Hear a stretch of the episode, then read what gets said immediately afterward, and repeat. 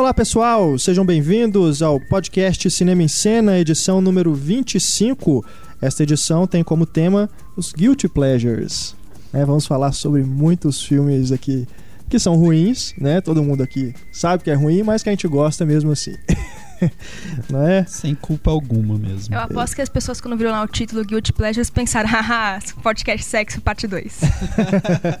é uma extensão, né? E é, é quase uma extensão, porque hoje no podcast nós temos mais e-mails dos leitores com mais dicas de filmes com cenas de sexo, né?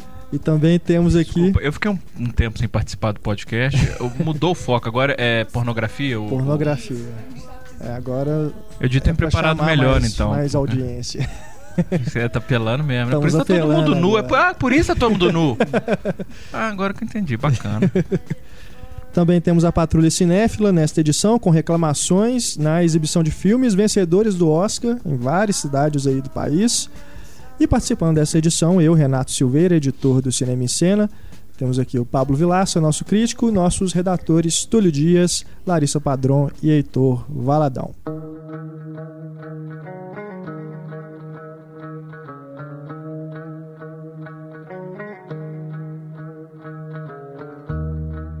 Pessoal, vamos começar o podcast com o Diálogo Misterioso, o resultado do desafio da edição passada, edição número 24. A resposta é uma homenagem à coluna do nosso querido Heitor. E aí, meu irmão, cadê você? É o filme dos irmãos Coen, vamos escutar aí o diálogo. You work for the railroad, Grandpa? I work for no man. Got a name, do you? I have no name. Well, that right there may be the reason you've had difficulty finding gainful employment. You see, in the mart of competitive commerce. E pela primeira vez nós temos um bicampeão. Nós temos um bicampeão no Diálogo Misterioso. O primeiro a mandar o e-mail com a resposta correta foi quem? Quem? Hélio Francis. Hélio Francis. Hélio Francis. O nosso primeiro bicampeão do Diálogo Misterioso vai receber aí na sua casa, Hélio, prêmios aí do Diálogo Misterioso. Várias pessoas mandaram, muitas pessoas disseram que estava muito fácil o diálogo, né? Eu facilitei mesmo, facilitei mesmo para a gente ter mais pessoas participando, ficar mais competitivo, né? E eu vou dizer aqui então a classificação desta última edição do Diálogo Misterioso. Também mandaram depois do Hélio Francis e acertaram o diálogo o Davi Martins, Rafael Bezerra, Guilherme Dutra Tomasi, Renato Sabado, Raquel Pinheiro Ramalho, Matheus Leone, Emílio Eigi Amani, Lidiane Rosa, Rafael Coelho, Emanuel Costa, o Lucas Paio e o Fábio Alves. Duas garotas, né? Duas garotas. Aliás, as, diversas mulheres participam do Diálogo Misterioso, né? Poucas escrevem pra gente. Mas o Diálogo Misterioso a gente tem uma participação feminina bastante legal. E olha só, eu disse aí que estava querendo aumentar a competição, né? Trazer mais pessoas pro diálogo. Então, a partir desta edição, do podcast, três pessoas irão faturar prêmios no Diálogo Misterioso. Não é mais só o primeiro a mandar a resposta correta. Os três primeiros. O primeiro lugar, claro, vai ganhar um brinde a mais, né? O primeiro lugar vai levar uma camisa do filme Rei Leão, mais um bloco de notas com lápis do filme J. Edgar. Aliás, um bloco de notas bem legal, né? Massa. Chegou aqui na redação pra gente sortear, a gente fez a promoção no site, separamos alguns pro Diálogo Misterioso. É um brinde bem legal. Segundo e terceiro lugares vão faturar também esse bloco de notas com lápis, né? Segundo Heitor, dá até dó de usar. Tão legal, né? então é isso, galera. Prestem atenção aí durante o programa. A hora que você escutar o diálogo, você sacar de qual filme que é, corre pro seu e-mail, manda pra gente. Dedo rápido no gatilho. Isso. Nosso e-mail cinema@cinemicena.com.br. Os três primeiros que acertarem vão faturar então esses prêmios. Boa sorte a todos.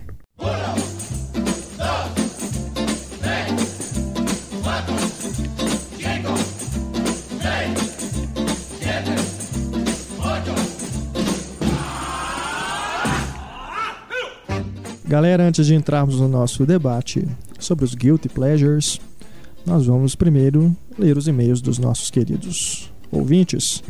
Começando aqui primeiro com Wallace Andreoli. Olá, sou cinéfilo, blogueiro, cinéfilo e leitor do Cinema Cena há algum tempo, também da época em que o endereço era cinema.arte.br, como alguém comentou no último podcast. Bem, eu já venho escutando os debates travados por vocês há uns dois meses e estou cada vez mais viciado nisso. E como o último podcast foi sobre o grande Scorsese, não resisti em comentar. Na verdade, passei a maior parte do debate sobre a filmografia do sujeito meio angustiado, achando que vocês não citariam o curta Life Lessons, que faz parte de Contos de Nova York. É um filme lindo, lindo, e como disse a Larissa, com uma grande atuação do Nick Nolte. Já que falei desse longa, aliás, vale uma correção. Sofia Coppola já era bem crescidinha quando escreveu, junto com o pai, o fraquíssimo curta Life Without Zoe, Basta lembrar que o filme é de 1989 e no ano seguinte ela já estava estrelando Poderoso Chefão 3. Bem, para encerrar, queria só deixar o registro que Touro Indomável é o filme que eu mais amo no mundo. Sei que não é o melhor filme já feito na história do cinema, mas a forma deslumbrante com que Scorsese filma a autodestruição de Jake LaMotta é uma coisa de louco. Aliás, em tempos de Oscar, vale registrar que a derrota de Touro Indomável para o apenas bom Gente Como a Gente é uma das maiores, se não a maior injustiça já cometida pela academia. Enfim, é isso. Desculpem pela empolgação que levou a esse meio um tanto longo, mas falar de Scorsese gera esse tipo de problema. Quando fizer um podcast especial Woody Allen, vai acontecer algo parecido, eu garanto. Abraços. Ele foi bonzinho com gente como a gente. Gente como a gente não é apenas bom, gente como a gente é uma besteira sem tamanho, um melodrama ridículo. Água com açúcar, terrível. É realmente uma vitória ofensiva, gente como a gente ganhar do, do Toro Indomável. Valeu, Wallace, pelo seu e-mail. Agora temos aqui mensagem do Pedro Azevedo. Quem lê pra gente? Pedro Azevedo. Posso ler. Pablo lê. Aproveitando, inclusive, a presença do Pablo, o Pablo não esteve no podcast sobre as cenas de sexo, né? E muita gente questionou por que, que o Pablo não está aqui né, nesse podcast que é sobre putaria. Cadê o Pablo? Foi O. Pablo Ah, tinha eu, que estar aqui eu pra falar de sabia. putaria. Eu sou associado à putaria, eu É, não sabia disso. Isso coisa dos ouvintes. Olha É. só. Não- Então, aproveitando a sua presença, Pablo, eu separei aqui três e-mails que resgatam esse podcast. Então, por favor, começamos com o Pedro Azevedo. Aliás, outro dia eu, vi, eu revi o Ligados pelo Desejo dos irmãos Wachowski. Oh, Foi uma, mas que loucura que filme. aqui é. que loucura, cara. Bom, Desculpa, Larissa. Pedro, desculpa, Larissa. Pedro Azevedo. É, saudações pessoal. Não, e a, a Jennifer Connelly? Jennifer Connelly no Hacking para um Sonho? Não Também, sei se tá, também. claro, é, mas não tem como, desculpa, Larissa. É, Pedro, não, é por isso que eu não vim. Se eu tivesse vindo, ia ser o tempo todo. Desculpa, Larissa. Desculpa, Larissa. Pedro Azevedo. Saudações, pessoal do Cinema em Cena. Acompanho o podcast desde a primeira edição, quando o site ainda tinha um layout antigo e agora pode dizer que tem um espaço reservado para ouvi-los toda semana. Espaço esse antes ocupado para assistir, vejam só, a um filme. É, para todos os efeitos, minha quinta-feira é agora do podcast Cinema em Cena. Pois bem, como de costume, às quintas-feiras, entrei no site, fui direto para a página do podcast. Para minha grata surpresa, lá estava a foto de Nicole Kidman e Tom Cruise dando uns amassos. Podcast 23, vamos falar de sexo. Meu espírito exultou de alegria. Ah, finalmente um podcast. Eu tentei que mudar a voz agora, né? finalmente um podcast sobre um assunto que eu acho particularmente muito interessante. Eu acredito não ter muito a contribuir no tema, não, já que eu sou vídeo. Ah, não, desculpa. É, é, acredito não ter muito a contribuir no tema, já que vocês comentaram a maioria dos filmes de putaria, no bom sentido, claro, que eu assisti, mas senti falta de filmes como Regras da Atração, de 2002, com Shane Salmon, Jessica Biel e Kate Bosworth, é verdade. E é um filme É. bacanaço esse Regras bem da Atração, é um filme muito bom. Ele é baseado em livro do É, Bret Easton Easton. Ellis, né? Exato. do Psicopata Americano. É bom, grande filme, Regras da Atração. Aprendendo a Mentir, filme alemão de Aprendendo a Mentir, que é um filme alemão de 2003 com uma atriz sensacional chamada Suzanne Borman. Boa lembrança, não- realmente. A é Eu não- bate um bolão. Bate- O Renato até babou. Eu não tô lembrando desse filme, não, Aprendendo a Mentir. Ele passou, cara, rápido pelos cinemas. Não, não sei se. Deve ter em DVD, mas deve ser difícil de encontrar. Mas é, eu vou tentar ver porque tem cena de sexo e com a é, Suzanne realmente a- tem, nossa, é, enfim. É, não se preocupe, estou bem de 2006. Não se preocupe, estou bem. Ele não colocou, desculpa, eu tô. É porque ele não colocou aspas nos títulos, então parece que. Enfim. Não se preocupe, estou bem, de 2006, com Melanie Laurent. Melanie Laurent, que tá. Lohan. Porra, que dificuldade falar o nome dessa mulher. Melanie Lohan. Melanie. Fudeu. Nomes franceses, nós adoramos. Ah, Melanie Lohan, que também tem uma cena gratificante. O Alberto Espanhol e Bonecas Russas, do diretor Cedric Lapiche. Dois grandes filmes. Eu não lembro nenhuma cena de sexo. É, Mas- tem, mas assim, não é, no, não é aquilo, né? A gente evitou falar de filmes que só tem cena de sexo normal. A gente É, pegou só os dois, que mas tem são dois grandes filmes. cenas mais picantes, né? É, e que falam sobre isso, que usam né, o sexo como Há também o Anticristo de Lars von Trier, que acredito não ter sido citado. Não foi citado porque se for falar de sexo, é porque o filme é um pesadelo, cara. Exatamente. Isso, isso só pra quem realmente vê um fetiche masoquista, uma coisa até. Imagina. Ah, é o que me assustou que um monte de gente falou assim, pô, mas vocês não falaram do irreversível? Eu falei, bicho, Porra. irreversível? Falar do reversível Falar como de sendo- sexo, falar de irreversível, brincadeira. É porque a gente pensa na Mônica Bellucci e né, já tem uma ereção. Inclusive a Larissa tem ereções quando pensa na Mônica Bellucci. E, desculpa, Larissa. Então, assim, quando a gente pensa. Agora, o anticristo não, porque o anticristo, cara, imagina, o cara Nossa ejacula Senhora, sangue, que- corta. Ah, não. Ah, não. não, Oh. Renato Não, é terrível. Nossa senhora. Filmaço. É, o filme japonês Império de Sentidos, claro, óbvio. Os filmes do Almodóvar, que em sua maioria partem de uma temática sexual ou encontram no meio do caminho e Veludo Azul do David Lynch. É, Pô, lembra a coisa bela Ah. Rossellini? Maravilhosa. é. Boas lembranças, viu, Pedro? Boas, boas. Tirando Anticristo, que eu acho que não encaixaria aqui. É. Né? Porque... Pra encerrar o e-mail, que já está ficando muito extenso, queria que vocês falassem um pouco dos filmes em que Juliette Binoche aparece, com o perdão da palavra, peladinha. a insustentável leveza do ser e perdas e danos foram os primeiros que me vieram à cabeça. Perdas e danos, show demais. É, verdade. Não sei se alguém da mesa já assistiu a um filme do Amos Guitar chamado Aproximação, também com a atriz francesa que tem uma cena de nudez gratuita na minha visão. Parece até que a Juliette Binoche se olhou no espelho e pensou: Poxa, como eu sou gostosa! Então incluiu a cena no filme. É, de qualquer maneira, ficam aí as sugestões de filmes para acrescentar na discussão. Parabéns pelo trabalho excepcional e dessa vez não vou encher a bola do Pablo. Como ninguém enche a bola do Gelo Gurt, parabéns pelo seu trabalho, Heitor. Você é um dos meus favoritos no podcast. É, vendo? eu acho que até que ele deveria ter colocado aqui. Você é um dos meus quatro favoritos É, no não, É isso que eu podcast. ia falar agora. Né? Tem um tanto de gente aqui no podcast. Vida longa e próspera ao cinema em cena. Observação: sobre os filmes de sexo homossexual, tem um quarto em Roma e Mistérios da Carne. Verdade. Valeu. Eu achei curioso, porque ele lembrou dos filmes de sexo homossexual depois de citar o Pablo e o Heitor. Né? Né? Opa! É mesmo, né? Engraçado. Curioso, hein? Não é, é verdade isso. Junto ou separado? Né? Porque, inclusive, eu e o Heitor estamos fazendo um curto agora, né? É, que chama. É, é baseado no podcast, mas é uma versão pornográfica do podcast. É, nós vamos lançar, né, Heitor? É, com- comigo no elenco sempre tem que ser curta mesmo. né? Que que é isso, gente? Com dó agora. Ah, meu Perdas Deus e danos céu. eu não sei se entraria, porque o Perdas e danos é, é uma enganação, cara. Você vê o filme. Enganação? Eu acho uma enganação do cacete. Você vê o filme você fala, não, esse filme deve ter putaria pra caramba. Você assiste ele, porra, não tem nada. Não, não tem nada, não. Ele tem. Mas é. uma- Primeiro, As cenas mesmo que você quer ver, não tem. você queria ver sexo explícito, né? Porque. Não, eu queria é, uma coisa quente.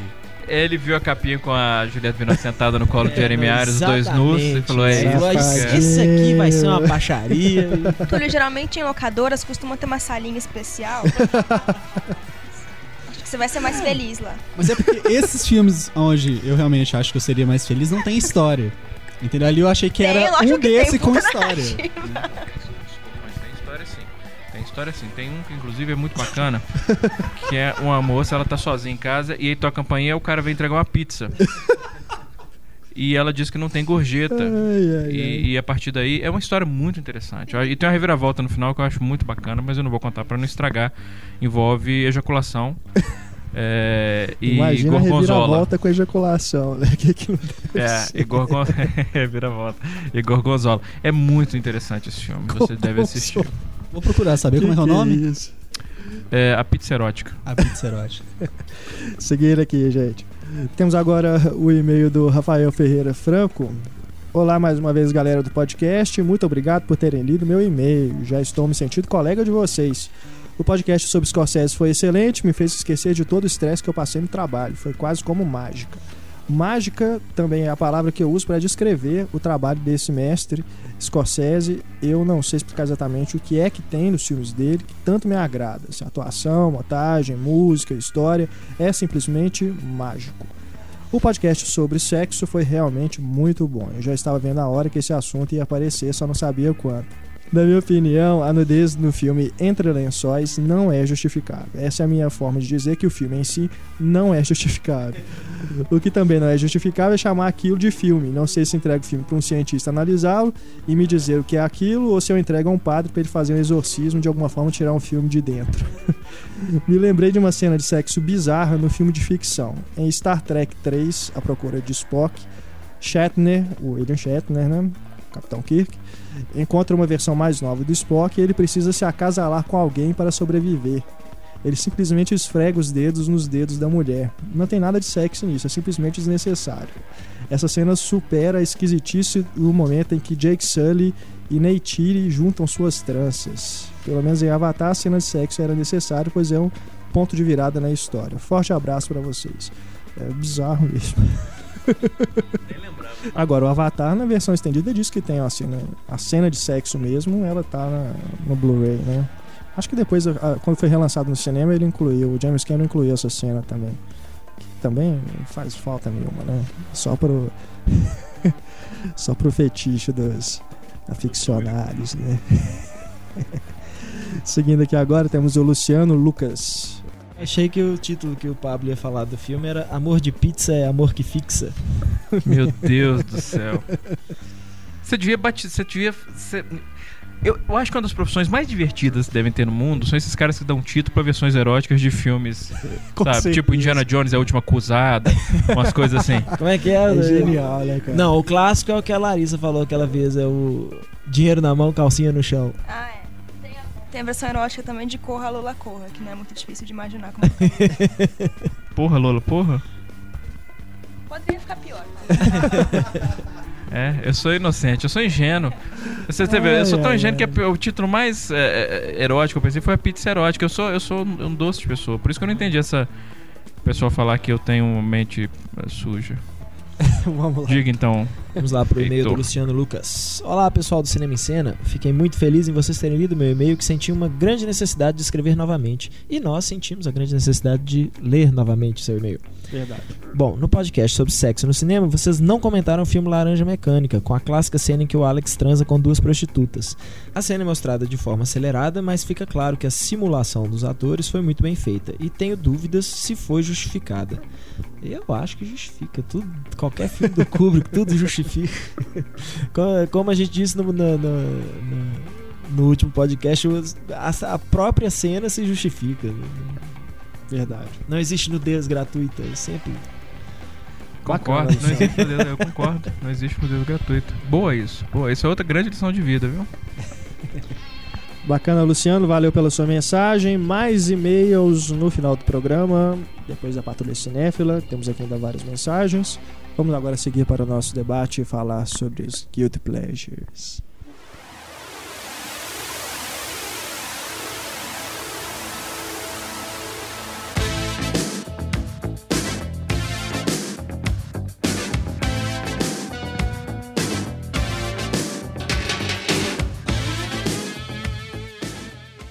Bom, pessoal, chegamos à hora do debate do podcast Cinema e Cena. Hoje nós vamos falar sobre Guilty Pleasures. Vamos começar definindo, né? O que é um Guilty são os Pleasure? guilty pleasures? O que são os Guilty Pleasures? É aquilo, né? São filmes que a gente sabe que são ruins, a gente reconhece que são filmes ruins, mas tem aquela coisa, né? Alguma coisa ali que Tosca. ou tá na memória afetiva, né? Filmes que a gente viu lá na infância e ficaram, né? Guardados com carinho, né? Na nossa memória. Também tem aqueles filmes que a gente, mesmo hoje, né? A gente, filmes mais recentes que a gente vê que, que são toscos, mas que não deixam de ser divertidos, né? É, o- geralmente até a, o, a gente percebe que eles estão, os atores, tudo, eles estão entrando no espírito, né? da brincadeira e tudo. E acaba que o filme fica legal, apesar da, da tosquidão e tudo. Enfim Tosquidão. tosquidão, né? É um termo Tosquidão, apropriado para o nosso tosco, debate, tosqueira. né? Nós, é, antes de começarmos aqui, cada um vai falar vários filmes, a gente vai comentar sobre eles. Nós também fomos no nosso Facebook e perguntamos, né, aos nossos queridos leitores que eles dessem sugestões, falassem filmes que eles consideram guilty pleasures, né? Aliás, vão traduzir. Tem uma tradução para esse termo? Seria- Literalmente, é um prazer com culpa. Né? Você, É. sente, você gosta, mas você tem culpa. É, posso falar só uma coisinha antes? Claro. Como sempre, assim. Eu, eu, eu, não, eu, não, eu não acredito na existência do Guilty Pleasure. mesmo, mesmo, assim. Se eu gosto de um filme, eu, eu, eu consigo defender o filme.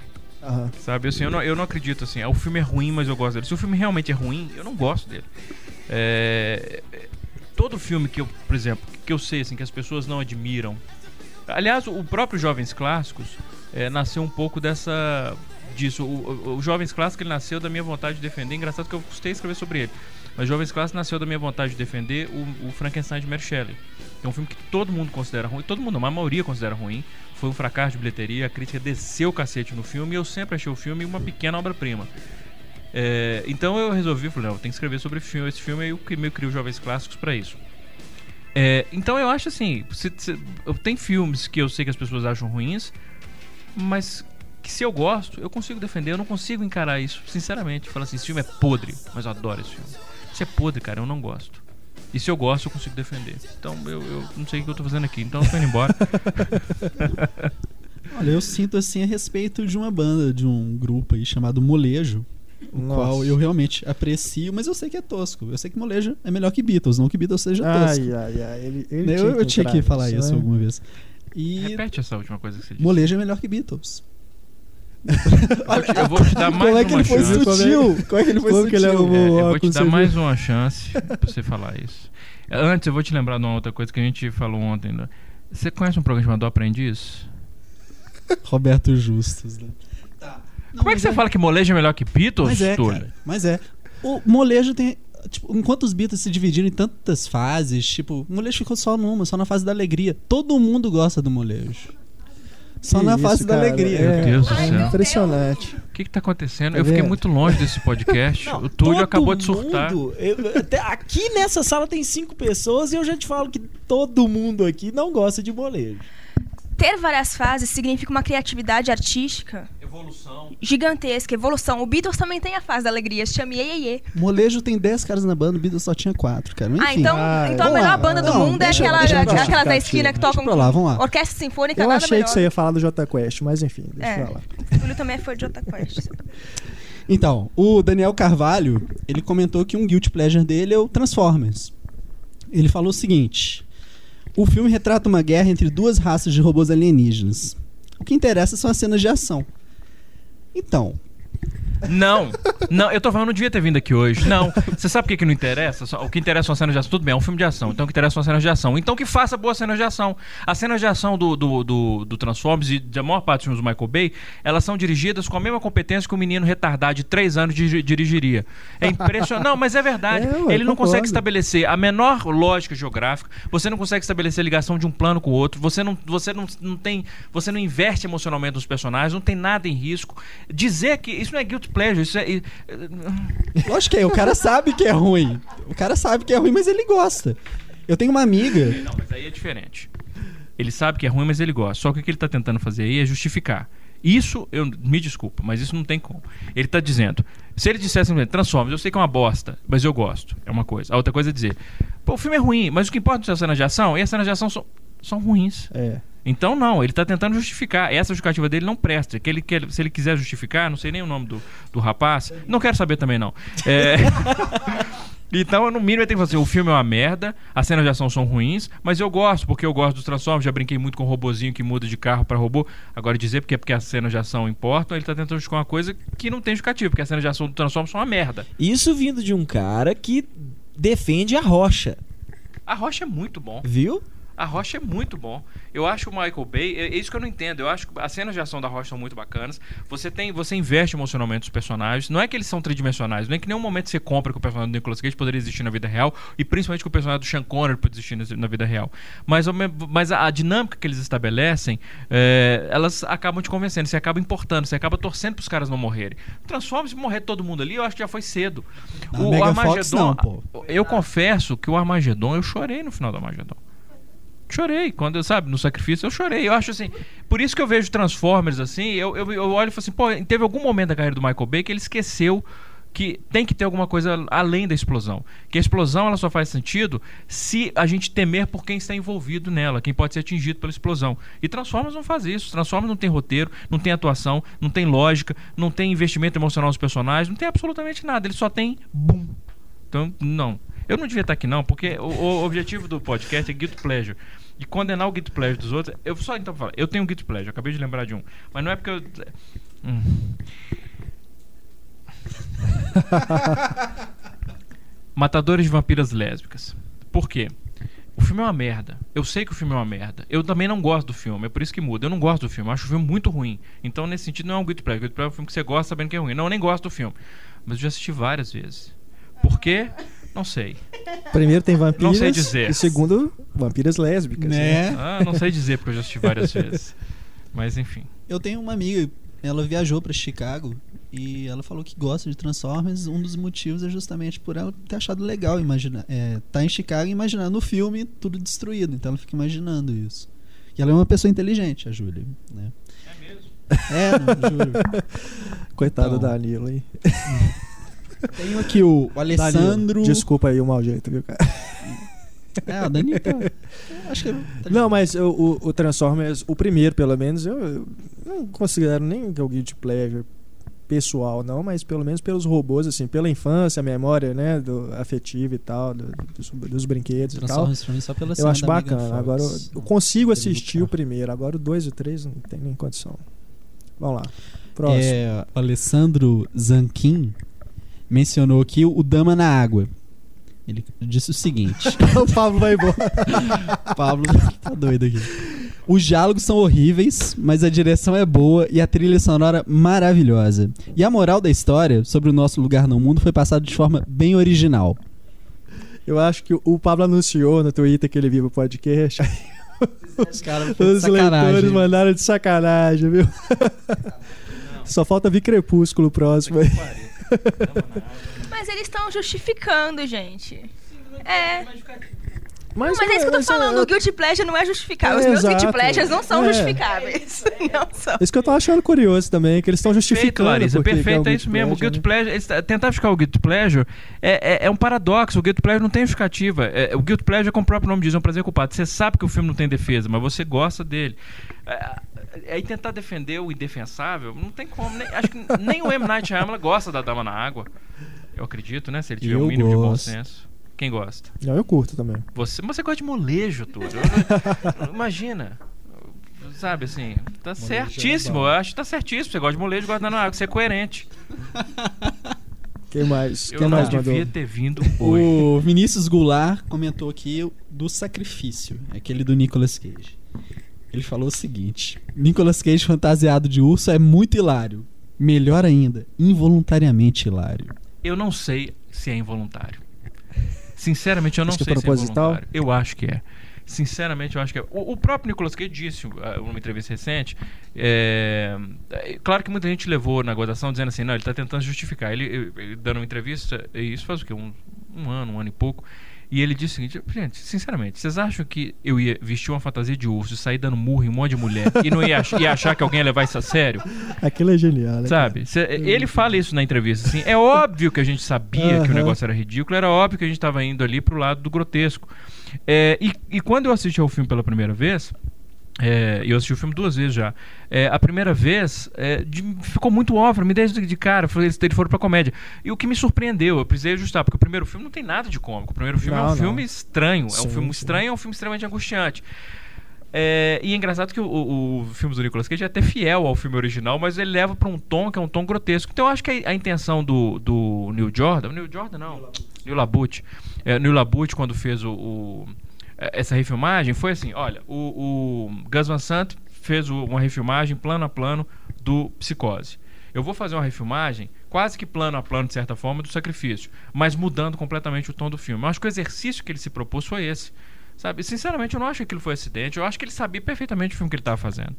E eu acho divertidíssimo o filme. É, especialmente que o Neil LaBute vem da comédia, né? É um a absurdo. comédia e o dele é filme meio. É, que é o humor isso. dele é meio estranho. É um humor estranho. É um humor Mas ele estranho. Imagina, gente, o Nicolas Cage chega, ele desce, a mulher tá esperando na recepção, ele dá um, um round, como é que é? Round kick, daquele do Chuck Norris, a mulher, a mulher voa longe.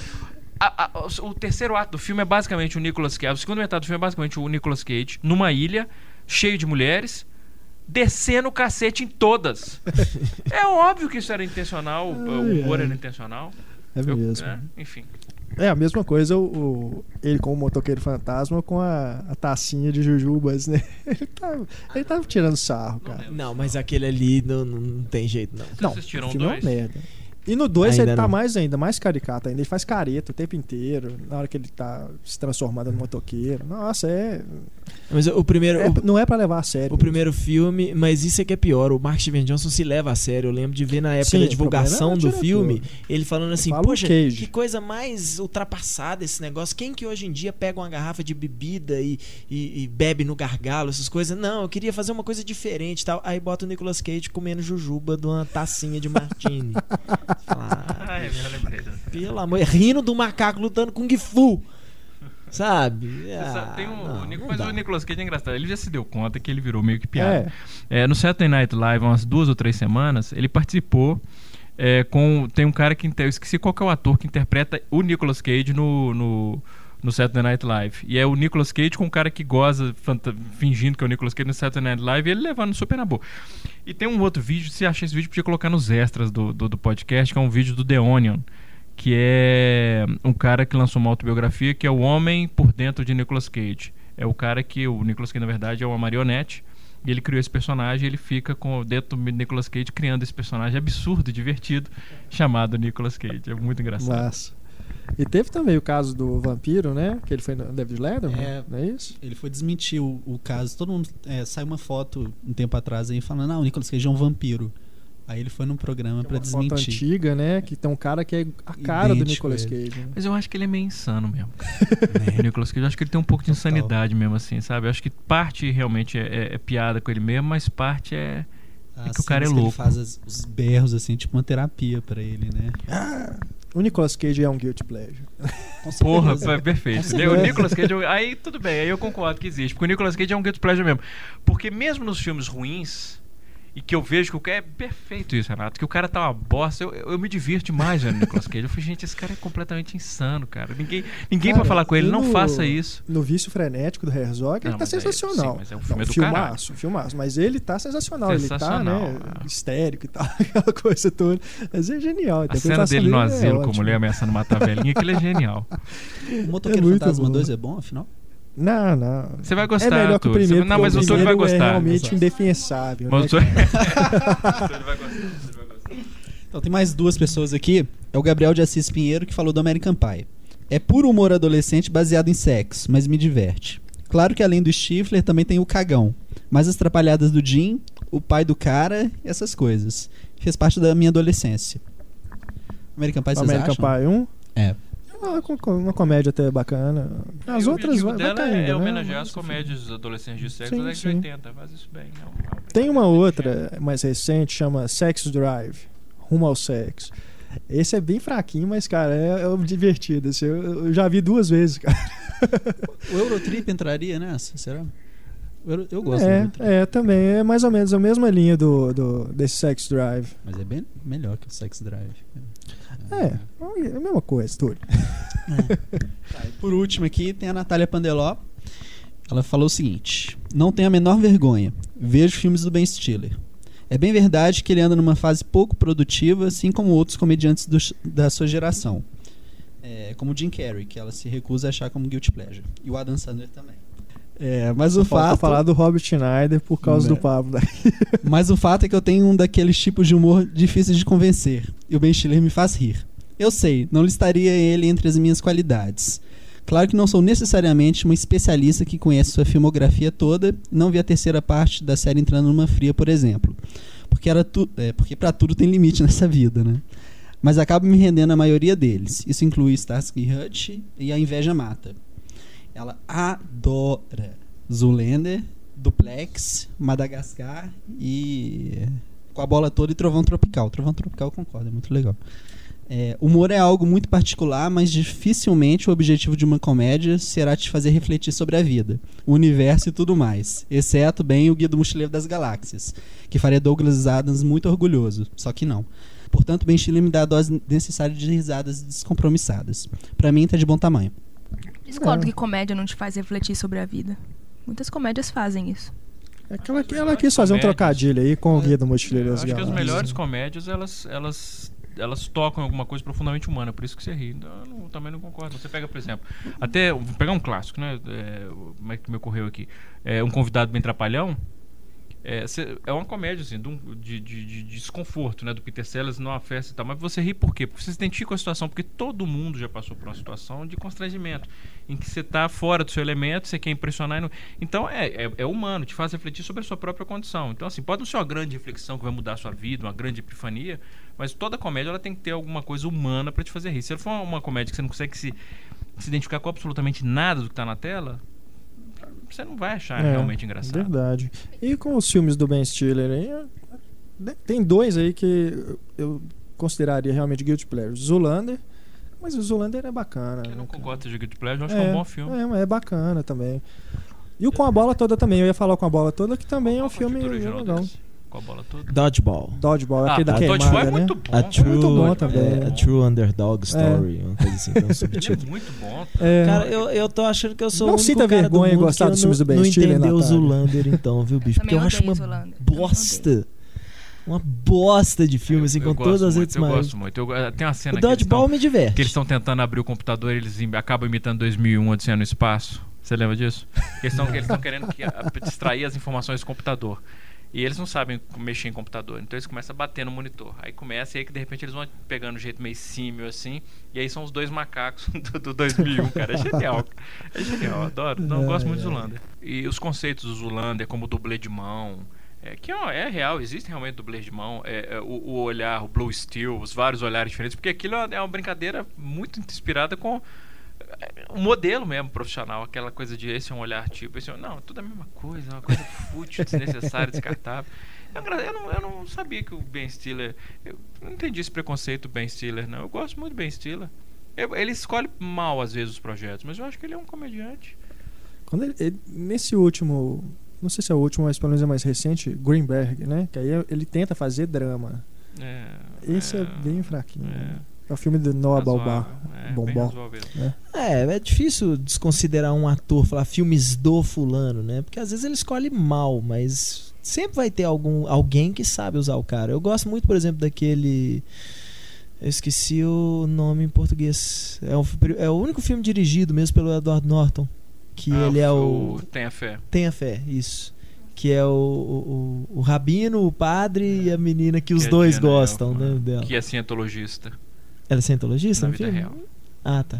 Aqui no filme ela é ateia É. mesmo, assim, tá? É Nem um aí bom pra nada. Mas é um bom filme, não acho É um ruim, filme, não. pois é, é um filme, assim, é isso que eu tô falando, é um filme simpático e o Ben Stiller é ótimo no filme, assim, é um, É. é um papel cômico, mas sem, sem cair no pastelão, assim, e tal, e ele tá super bem no filme. É, ele tem a persona dele que vai em todo o filme. É, É. por isso que, que, que justifica um pouco falar assim, os filmes do. É. Porque é um cara que ele tem uma persona cinematográfica muito evidente, né? É aquela coisa neurótica, insegura do cara que ele, ele se sente humilhado o tempo todo e uma hora ele explode. Ele tá sempre à beira da explosão. Eu acho que isso define bem os filmes, assim, o, o papel dele nos filmes. E às vezes o filme serve, às vezes não. Por exemplo, tem um filme quase super-heróis, Mystery Man. Sim. sim. Mystery Man. É, aquele filme podia ter sido um grande filme, né? É, mas é- é, até naquele filme ele faz a persona do Ben Stiller, que é o Mr. Furious. Qual que é o superpoder dele? Ficar com muita raiva. eu acho isso É bacana. bacana, É um é superpoder, bacana. inclusive, mesmo. que eu tenho também. Às vezes eu consigo ficar com muita raiva. Então, pessoal, o- já vimos aí as sugestões dos nossos leitores. Agora vamos falar os nossos guilty pleasures. Quem quer começar? Cujo. Cujo? Cujo. O do cachorro? Do cachorro, São assassino? Bernardo assassino. Foi longe agora? Né? Baseado no livro do Stephen King e. É um, Porra. livro, é um livro ou é um conto? Puta. Porque que é um eu- deve ser um conto, eu não consigo entender. Eu não conseguiria acreditar um livro inteiro Ele fez um com uma pessoa presa carro, dentro pô. do Nem carro. Stephen King. Não, mas ele é uma situação só, né? É a mãe o menino dentro do carro e o cachorro do lado de fora. O filme todo é O filme todo é isso, é a mãe dentro do carro e o cachorro do lado de fora. Por isso que ele é tosco, por isso que eu gosto dele. Ele é um guilty eu não acho pavoroso, não. Nossa, aqui. pô, aquele São Bernardo é do capeta, porra, cara. Que trash, velho. Ele, ah, é muito trash, cara. Não curto, não. Mas eu amo. É uma coisa difícil. Só curiosidade, você assistiu Cujo quando você tinha quantos anos pela primeira vez?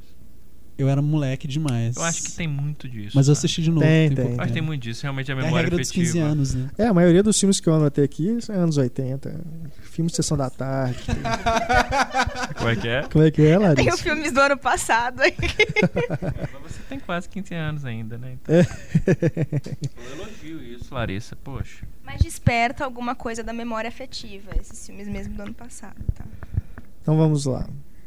Por falar em Sessão da Tarde, vou dizer aqui o meu Guilty Pleasure. Howard the Duck. Howard, o super-herói no Brasil. Que é aquele filme do pato, né? O, o anão. Tem um anão vestido de pato o filme inteiro.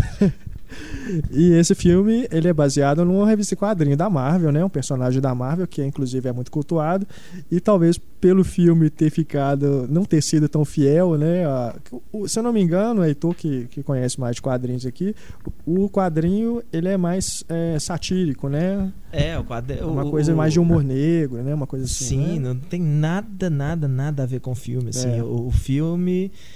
O, o, o quadrinho usa o fato de ser um pato alienígena, não sei o quê, como simples, uma forma de, de não, não tratar os assuntos abertamente, assim, mas é completamente sarcástico, irônico e zoa com tudo. Só que Aham. o George Lucas faz o contrário, né? Ele produz o filme e fala: Não, eu gosto do patinho alienígena que vem pra Terra. Aliás, eu o tinha- quadrinho ele, ele fica no planeta dele ou é na Terra também? Ah, não. Não sabe, né? É, não. É Eu- porque dá a impressão que é daqueles filmes assim, que eles aproveitaram, tipo, sucesso do ET, né? Do, do, do personagem alienígena, né? Perdido na É, Terra e tal. ser. Como tem vários, né? Dessa época que pegaram carona nisso aí. Ele é de E- quando? 80... Igual fizeram com os Smurfs agora também. 84? Ele é Né? 86? Ele é 86. 86. Igual fizeram com os Smurfs agora também, né? Começa com, lá na Terra dos Smurfs e traz ele pro, pra Fica Nova mais York. barato, né? É. Sabe que eu, Então a cara, olha que que, é vergonha. isso. Eu tava, você falou do Howard the Duck, eu viajei, viajei. Que primeiro que eu, é com a Lee Thompson, não é? Lee Thompson, eu cara. tara, quer dizer, qualquer Tim um. Robbins, que cara. na Tim época Robbins tinha nesse uma É, tinha é acabado de coisa sair louco, De Volta pro Futuro. Todo mundo tinha tara com a É. Lee Thompson. Todos os adolescentes da época. E Não, tem uma era cena- pré-adolescente. Tem uma cena no filme que ela tá de É verdade. Baby Doll, Você acabou né? de falar isso, me veio a imagem certinha. Cara, que coisa engraçada. Eu não, acho que eu não vejo esse filme desde a década de 80 mesmo.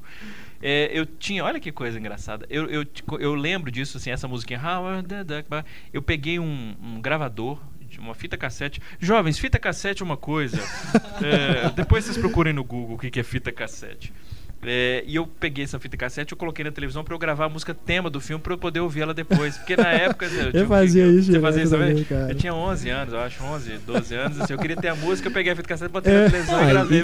E tinha uma época que Exatamente. na, no- na própria fita VHS às vezes vinha o clipe da música. Eu me lembro que no Robin Hood, o Príncipe Alguns dos Ladrões, tinham, com o Kevin. Costner, vinha Tinha, o tinha, clipe tinha, do Brian tinha. Adams na- antes Mas do essa filme. não tinha, então às vezes eu- você tinha que colocar. Eu lembro que outra que eu fiz isso foi, foi o Viagem Insólita, aquela cena que o, que o Martin Short tá dançando. é, é, ele fica bêbado e começa a dançar e cantar. E eu também fiz a mesma coisa, gravei. Eu tinha uma fita só gravada, músicas de filme que eu gravava direto da televisão, assim. E o Howard the Duck era uma, era uma dessas. Isso é pirataria. Isso é É- é uma- pirataria. É, uma- é uma forma, é uma forma ingênua e muito mal feita de pirataria, mas é.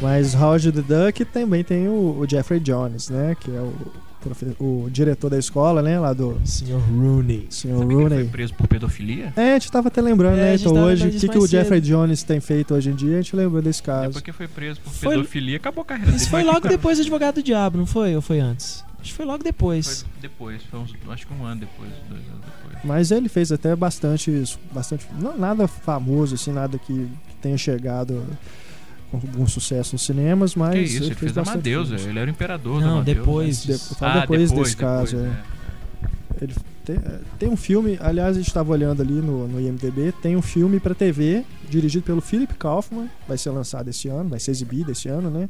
Ele tá no elenco e tem um puta elenco, cara. É tem mesmo. a Nicole Kidman, o Clive Owen. A Nicole Poxa. Kidman não é mais um grande elenco, né? É, enfim. Mas É, ainda mais depois que ela fez será. esposa de mentirinha, né, cara? Chegar nesse nível, né? Ser que é coadjuvante de um filme do Esposa Adam mentirinha do Sandler. Adam Ah, Sandler. Sandra, eu não assisti não. Eu, eu É, um realmente que não é. Não se dá o trabalho, mas não. Não. O filme. É, o triste dos filmes do Adam Sandler Nicole é que Que assim. tem o Adam Sandler. Não, nem- não é nem ele que estraga o filme, não. O problema é, É. que hoje em dia ele bota os amigos dele. Hoje em dia, não, ele sempre fez isso. Não, Heitor. sim, mas antigamente os amigos dele eram divertidos. E hoje em dia ele pega uns caras.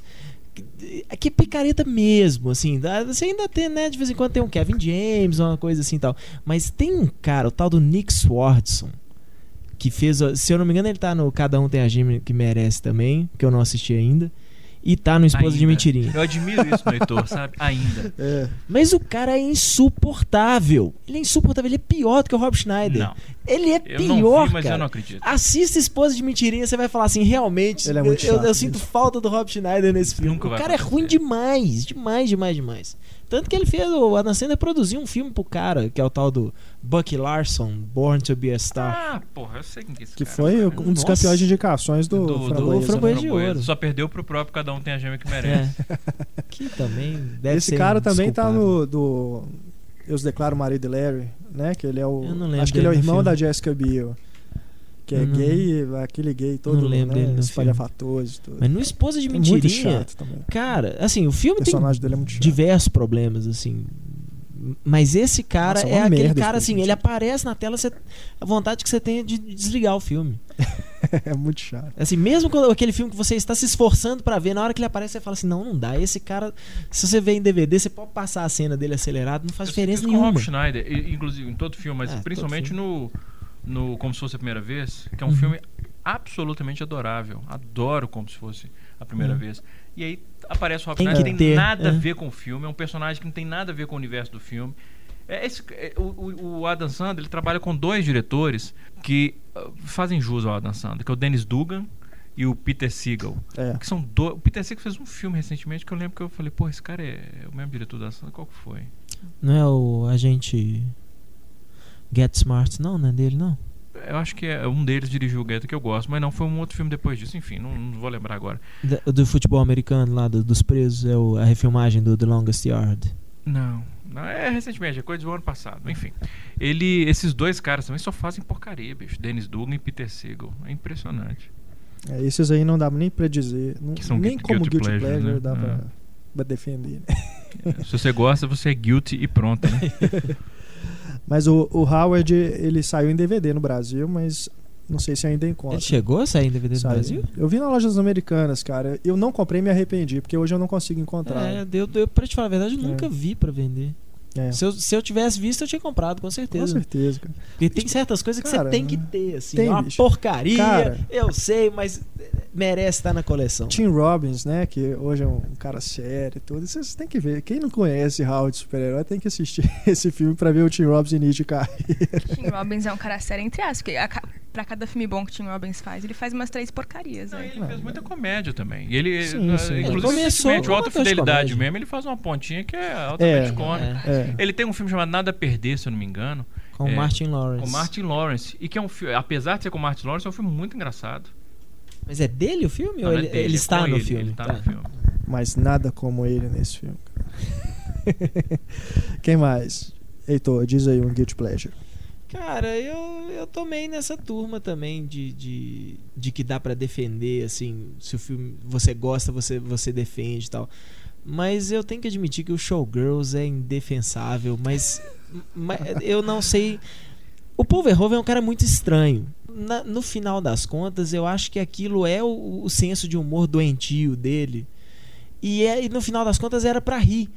Sabe assim, quando a gente fala assim, ah, é tão ruim que você morre de rir o filme no filme todo, mas eu, eu só consigo toda vez que eu revejo o filme, eu chego à conclusão que toda vez que eu revejo o Showgirls, eu falo assim, bicho, mas não é possível, sabe assim, é, é, é- é igual o próprio Starship Troopers que foi malhado na época também, Starship Troopers é muito. Tropas Estelares é muito bom. é cara. muito bom, muito pois bom. é, mas eu acho que é esse que é o negócio. Eu acho que o Showgirls a intenção era a mesma. Eu vou fazer um negócio que as pessoas são tão babacas, são tão ruins de serviço, não sei o que lá, eu vou enfiar na sua cara o tanto que, na verdade, que o ser humano consegue ser babaca, que o, então, no caso, até o, o americano, eu acho, foi um pouco esse tapa de pelica aí, o tanto que o americano é babaca e é sujo e tal, não sei o que.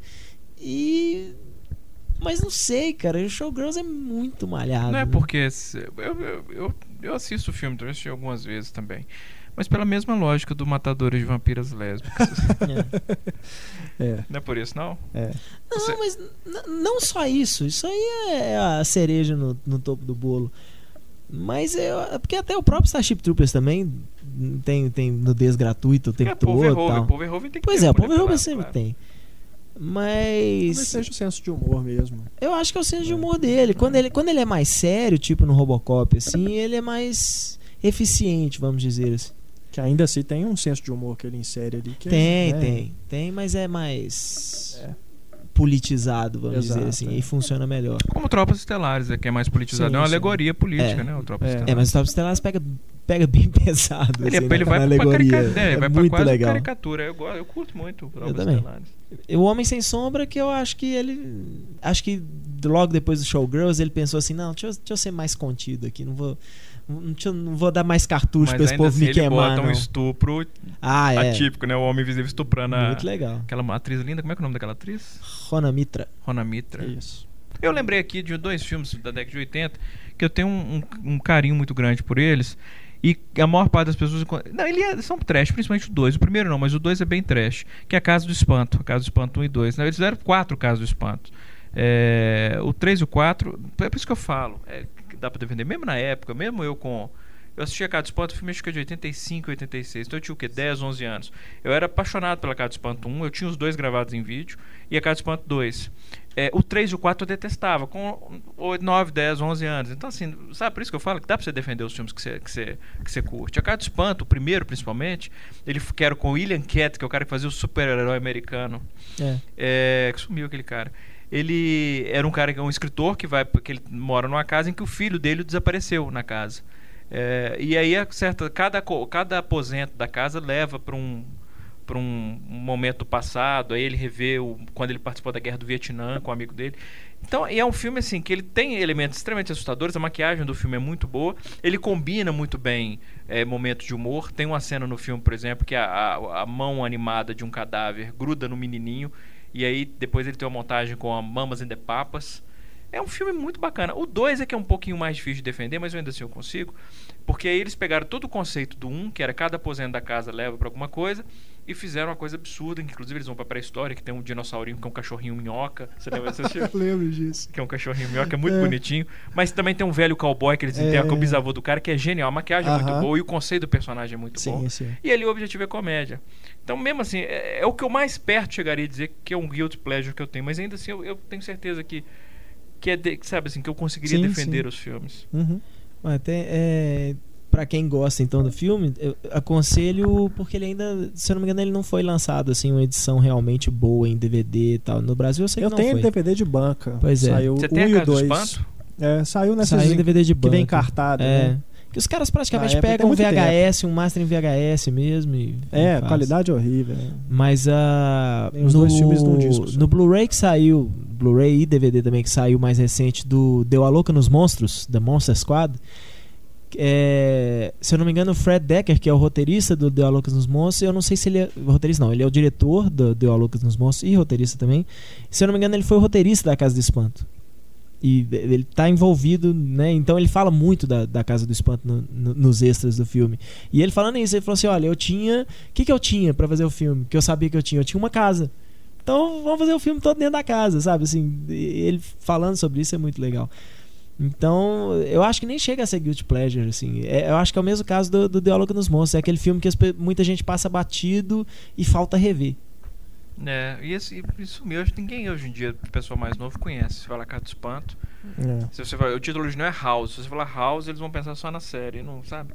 É porque os próprios estúdios não relançaram, né? Como Se copiar, acontece com logo, logo assim. vem uma refilmagem, assim, da É, não, não, não demora mesmo. Voltando aí no Showgirls, tem uma das cenas mais bizarras de sexo em banheiro e piscina. A mulher, ela fica pelada e, tipo, incorpora a pomba gira, assim, e começa a dançar em cima do cara na piscina, saca? É muito tosco, cara. É muito Ai, tosco. ai, ai. É, mas ela é muito gostosa. Porra, nem acho. A morena lá, eu esqueci o nome dela. As mas... duas são. A Gina É. Gina Gash, mas Gina Gash é Gina Gash. Não tem como. Demais. Você pega ela no, já no, ligadas pelo destino. Mas aí nós vamos voltar pro É. Oi, sexo. Larissa, primeiro, desculpa. Agora fala pra gente seu, seu Guilty Pleasure.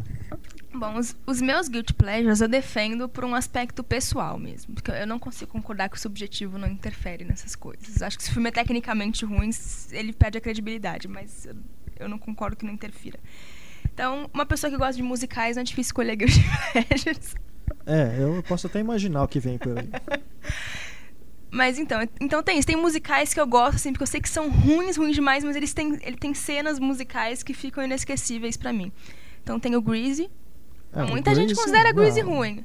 O Grease é, é praticamente um brilhantina, clássico é um, moderno. É um, né? um, jo- é um clássico, eu não diria que é um jovem clássico, mas é, É. um, é um. Porra, é um, eu adoro Grease, todo mundo. Nos tempos da brilhantina. Independente da qualidade mesmo, assim, quem quiser falar da qualidade cinematográfica do filme, mas, Mas é, tem virou. também, mas tem Não, também. sim, mas independente disso, é- é- é- já é um filme tão amado assim, tal que daqui a pouco vai virar exatamente essas coisas, vai, vir- vai virar um clássico. Por mais assim que, que que o crítico que veja e, e- e resolva falar mal do filme, vai ser aquele cara massacrado, porque vai falar assim, não, não, não, cara mal, né, cara chato, Não, mas o mal-humorado. filme é bacana. O filme ele tem momentos que são momentos assim, ele tem umas barrigas que, que são terríveis, É. né? Mas é, principalmente aquela fantasia musical que ela tem com o ídolo dela no céu, o carro voando e tal. Ah, não, aqui- aquilo é triste, aquele final Aquilo é triste, o carro sai Não, não, é, é aquilo também é pavoroso. Mas assim, mas a maior parte do filme, mas o que eu tô falando é isso, né? é no, no- quando eles estão na lanchonete, ela. Agora nem tô lembrando se é um ou se é o dois. É, que ela. Tem um ídolo, um cara que canta, um crooner, que ela, ela tá- eles estão na lanchonete, eles imaginam o cara no céu cantando. É no 1, e é aquela menina que tem o cabelo rosa, não é a, a Olivia Newton-John. Aquela cena é horrível. Mas fora isso, o filme é muito bacana. É muito bacana. E a Olivia Newton-John, naquela época. Desculpa, Era o Olivia. Newton-John, realmente. Que mais, Não, não se sinta culpada, Larissa. Não se sinta culpada. Pode viu? gostar. Não, mas fica pior. fica pior. Bom, tenho. Eu, esse eu não acho que é ruim mesmo. Tem o Chicago, que muita gente mexe pau e eu acho um filme fantástico.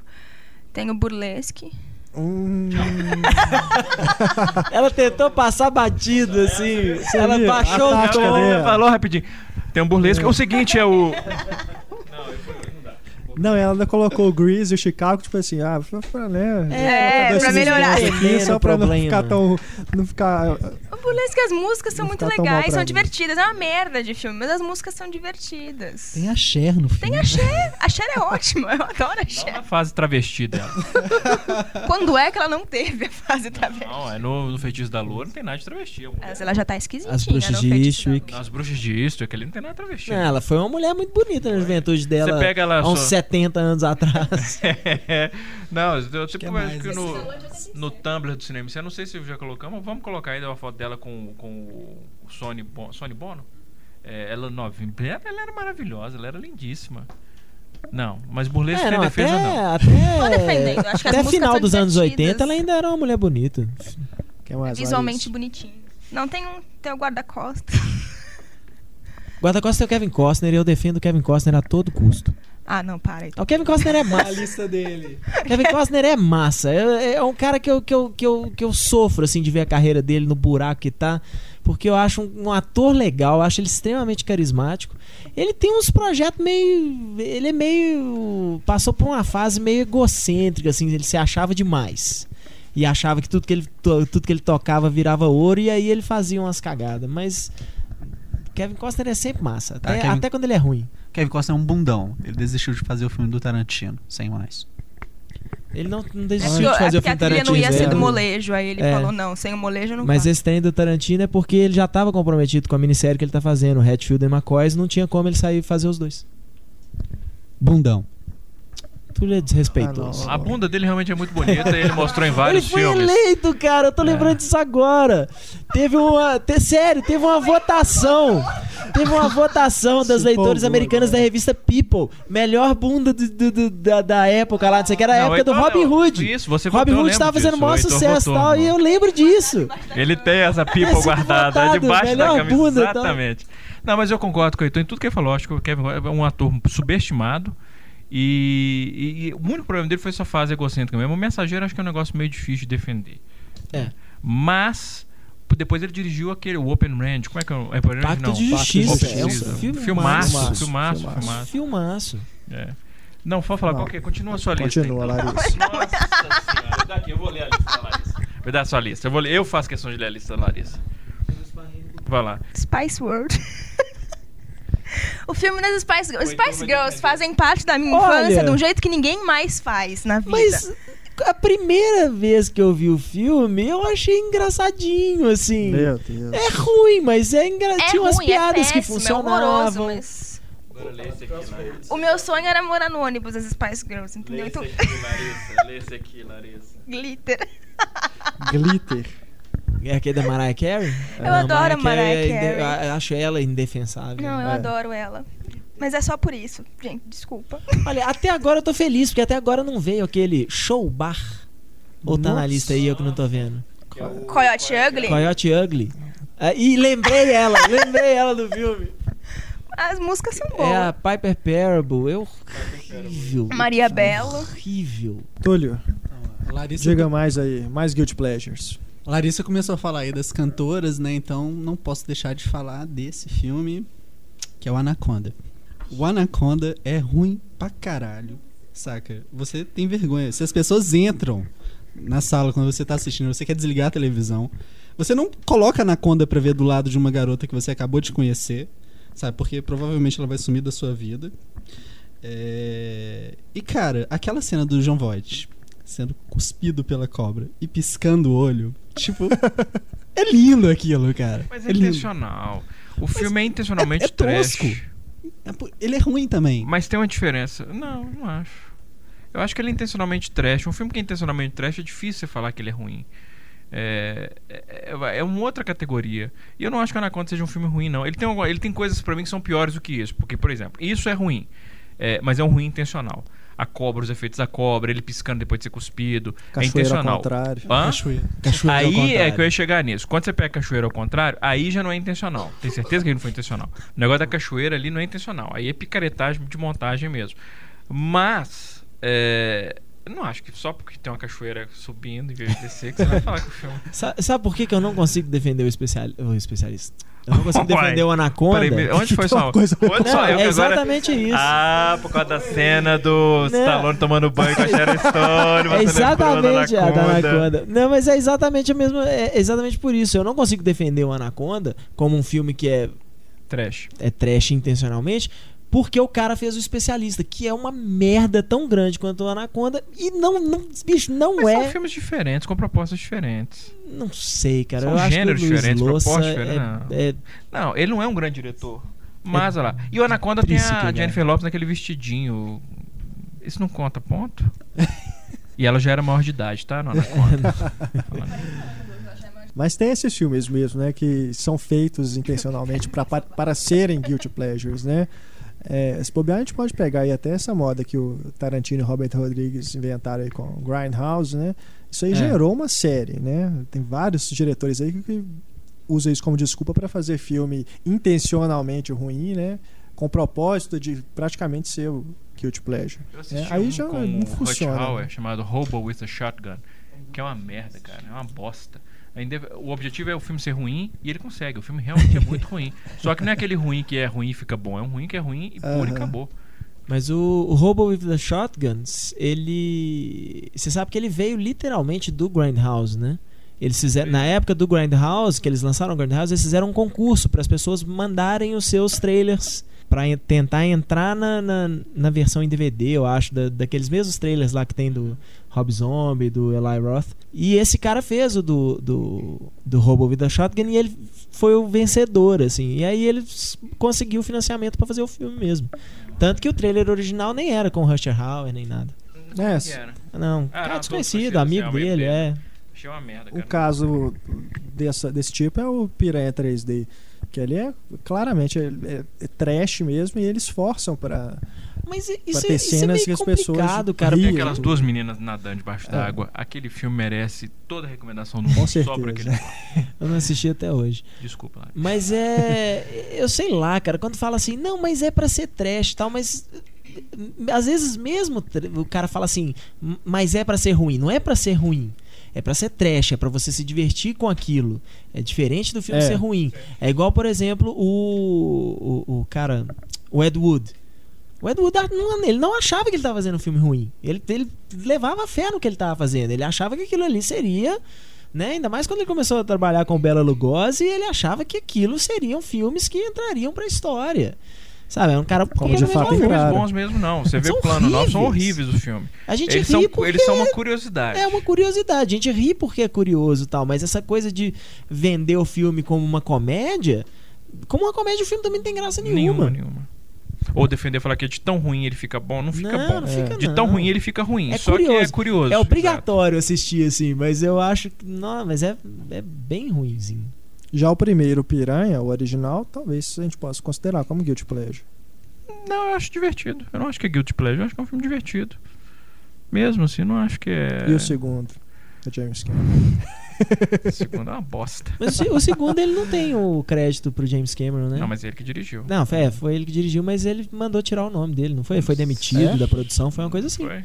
Eu acho que ele foi demitido Piranhas no final 2, da... Assassinas Voadoras. É. Olha o título. Se não me engano, ele foi demitido no final da, já da, da produção, assim, e ele falou, então, tira meu nome, porque se eu não vou acabar o filme, não quero, não é meu. Se a gente pegar um filme, por exemplo, como Os Mercenários, Pois é, assim, eu- eu- a intenção... Mas eu acho que é pro- não é propositalmente trash, né? Já é pra ser uma, uma proposta é trash, né? saudosista anos Exato. 80. É, E, mas não, não funciona. Pra mim também Pra não. mim não funcionou, não. Pra mim não funcionou de E olha que eu, é assim, só. Eu, sou, eu, eu gosto do Stallone até hoje, assim. eu- adoro Stallone, adoro os filmes de ação da década de 80 e o filme É. não funcionou pra Não, mim. e assim- Cash, eu gosto de Tank Cash. eu também. É, Tango Cash. Mas não, eu acho até Tank assim, eu, Cash é eu, eu guilty gosto do. Rambo 4, apesar daqueles discursos. Não é Guilty dele, Pleasure porque eu defendo Tank Cash. Ah, Fábio, você tá boicotando. Não, o Tank, tema do Tank. Cash é claro- Só faltou ele falar um sai daqui. Vai embora, tu tenta, vai embora. Mas eu acho que a- o lado cômico do Tango existe Cash Pleasure. funciona. Eu acho, eu acho principalmente É, a química dos Quando dois ali, o eu acho Stallone muito boa. fala é, do Rambo, Rambo é um viadinho, o Stallone fala assim, aquele Rambo é um viadinho. Vai ser genial, o viado. Stallone cobra. Stallone. Cobra, Stallone Cobra muito bom. Você é a doença, eu sou a cura. Do cara Você- com palitinho de dente. Não, o Ele tava melhor é o Stallone né? Cobra dublado. A dublagem No YouTube você encontra o Stallone Cobra em pedaços dublados. E aí você tem o Stallone falando: Você gosta de dar tiro? Você é um cocô e eu vou matar você. Nossa A senhora. coisa é assustador. Mas cara. até a cena quem de defende, Não, quem defende é filme bom, dublado velho. não pode assistir essa parte do Stallone Cobra, porque aí eles vão falar assim: Ei, tá vendo? O filme dublado é muito mais legal do que o original. Nossa senhora. Porque é, é- é hilário você assistir o, O, mas Não, as cenas de mas ação do Stallone Cobra também são muito boas. Tem uma cena que ele, tá, que ele tá de de- não tem isso? Que ele tá, ele tá correndo eh, de ré com o carro e atirando, ele faz uma manobra. Eu lembro que na época eu fiquei impressionadíssimo com isso. Claro que eu tinha o quê? Esse filme é de 85, eu tinha 11 anos. Não devia nem ter podido assistir esse filme. Por que eu assisti esse filme? Ah, naquela época, meu amigo, você chegava na locadora e falava assim: Eu quero ver o Stallone Cobra. Nenhum, nenhum atendente perguntava se você tinha, que é quantos anos você verdade, tem. é verdade. Esse filme, quando ele passou Nem no cinema aqui, eles, eles barravam muito, não. Mas esse filme ele, que ele teve censura bem alta. 18 né? anos. 18 anos, teve matéria na época. É. Eu lembro disso. Não, ele corta uma pizza com a tesoura, cara. Isso não tem como não ser Guilty Pleasure, pô. o personagem é muito bacana, né? Quem dirigiu aquele filme? É Jorge P. Cosmatos. Cosmatos, claro. Jorge Pancosmatos é dessa safra aí dos anos 80. Da, É, sim, é fi- verdade. filmes, filme de Kung Fu, essas coisas, era sempre ele. Se eu não me engano, Jorge Pancosmatos. Foi ele que fez o Comando pra Matar? Ah, cara, sem o MDB aqui eu não vou saber. É, é Mas foda. é- Lembrar é quem dessa turma. o comando pra matar é, É. foda. É dessa turma aí. Não sei se foi ele que fez o Comando pra Matar, não, mas é, é dessa época aí. Filmes de ação dos, dos Comando anos pra matar 80. tem um negócio que é genial. Quando ele bate, o carro tá todo destruído, ele dá uma voltinha assim, o carro tá inteiro de tá novo. novinho, é. o Porsche amarelo. Porsche amarela. É é. verdade. Dentro aí ainda dos filmes de terror, temos o Sexta-feira 13. Dois aqui, pelo menos, que aí quando o Jason já realmente vir- tinha virado uma caricatura, o Sexta-feira 13. É, porque nos primeiros 8. filmes ele era um personagem complexo, né? Não, ele um tinha um drama terror. pessoal e Não, tal. não, não é É, isso. mas é porque Mas virou era um piada. vilão, realmente, É, depois ele virou era um Mas essa é terror, tendência, cara. piada. Essa tendência de toda série, quando ela Sim, se estende muito, ela começa a se levar pra autoparódia. É, Isso não, é inevitável. Exatamente. O que eu vou citar aqui, o Sexta-feira 13, parte 8, Jason ataca Nova York. Que tem Aquele, cenas que ele arranca a cabeça do cara com um soco, né? E depois o Jason X. Jason vai pro espaço, né? Porra, é Aquilo mesmo. ali, cara, é zoação ontem de só, novo, né? cara, muito foda. Esse filme, assim, a galera, quando eu assisti no cinema, tava, parecia comédia, plateia de O comédia. pessoal vibra, né? Bate palma. sim, é. sim. E tinha um cara do meu lado que tava sério o filme inteiro. Aí tem uma hora que o Jason, ele mata uma menina dentro de um saco de dormir, depois ele pega essa menina dentro do saco de dormir e mata a colega dela, batendo nela com o saco de dormir e a colega dentro. Aí nessa hora, o cara que tava sério não a conseguiu aguentar mais, não. Começou a rir. E esse J- Jason X tem uma participação especial do David Cronenberg David na abertura do Cronenberg. filme. Não lembro disso. não. Tem um. É um cientista. É. uma coisa assim, Ah, aparece sim, dois sim, minutinhos no sim, filme, sim, é o. David Cronenberg. É verdade. Não, tem aquela cena da realidade virtual, né? É. Acho que o, o Jason X é o único filme da série X. sobre o qual eu escrevi. Cara, é, é muito estranho. E foi o último, a última vez que o Kenny Hodder, né, que fez o Jason aí durante um bom tempo, interpretou o Jason. O que mais? A noiva do Chuck. A noiva de Chuck. É, eu não É. chamaria de guilty pleasure, não. Eu chamaria de pleasure mesmo. É. Ah, eu acho ele tenso, cara. Tipo, "É, você não vai usar proteção pra me comer? Não, eu já sou de plástico, sou idiota. Mas é uma comédia. É uma É comédia. uma comédia de terror. Seja muito tosca. É o chamado terrir, né? É, exatamente. O que mais, Túlio, na sua lista? Hum, Você tinha falado um que realmente. Conair, a rota da fuga. Nicolas Cyrus Cage the de novo, Virus. né? Esse é o personagem do John Malkovich, né? Esse filme tem o Malkovich, tem o John Cusack, Nicolas Cage, Steve Buscemi, Danny ele Trejo. O Steve Sam fica cantando a musiquinha, né? Com a É. menininha, tipo, what the fuck. É um filme também que é Simon West, né, cara? Mas, cara, é, é divertido. Muito divertido. Já vi várias vezes na TV. É, pois é, é aquele filme que você começa a ver. É. Não, velho, sei tudo que acontece nesse filme, vou assistir de novo. É aquele, você tá, você tá zapeando, ele tá passando aquela cena, você assiste pelo menos uma cena, senão até o filme É acabar. que o mais? final dele com o avião caindo lá em Las Vegas, não é? É. Porra, cara. que trash. Ai, ai. Que mais? É. Ghost, do outro lado da vida. Ghost, eu adoro Ghost. Cara, eu sinto vergonha quando eu assisto Você acha o Ghost, Ghost cara. ruim? Eu assim? não acho Ghost. Não, não ruim. acho ele ruim, eu só tenho vergonha dele. Tá na minha lista. Então, eu, eu, Mas eu depois eu pensei bem. tenho- o encontro marcado tá na mesma. Porque eu, eu gosto do encontro marcado, só que aquela coisa, tipo, pô, velho, eu vou chegar e falar, ah, eu gosto de encontro marcado. Aí, a galera, ah, você gosta do filme por causa da cena do atropelamento, né? Não, cara, eu gosto por causa do romance mesmo. Peraí. Mas aí então você tá falando que você tem vergonha de ser um romântico, então. Você tem vergonha do Ghost, do encontro marcado. você tem vergonha de, um expor seus sentimentos. Não, não, de ser um romântico, deixa eu defender o Túlio. Não é só de ser romântico, ele tem vergonha de ser um romântico com mau gosto. É, porque. pô, Não, Ghost eu ainda acho assistível. Enquanto Não, marcado é eu acho ruim Enquanto Camada é pra chato pra caralho. caramba. Não, o filme é muito O chato. filme chato aquele ali. Chatíssimo, Tem quase três horas, né? Se não- Nossa. Então, quase três horas Acho de que filme. parecem sete. Quase É. três horas de filme e o Brad Pitt ele consegue manter a mesma cara o filme inteiro, o mesmo tom de voz. Eu entendo, ah, mas é porque ele é a morte, ele não, né? Não é pra ele ter sentimentos, não é pra ele. Não interessa, bicho, é chato pra caramba ver o cara fazendo a mesma cara, aquela voz monotônica o filme inteiro, assim, sem emoção nenhuma, tal. E ninguém tem emoção nenhuma no que filme. Esse eu lembro que era fita dupla. É. Tão longo, né? Não, o Martin Brest tá aí um cara que deu sorte com o Tiro na Pesada também, porque eu acho que é outro que nunca fez um, tiro, um filme que presta.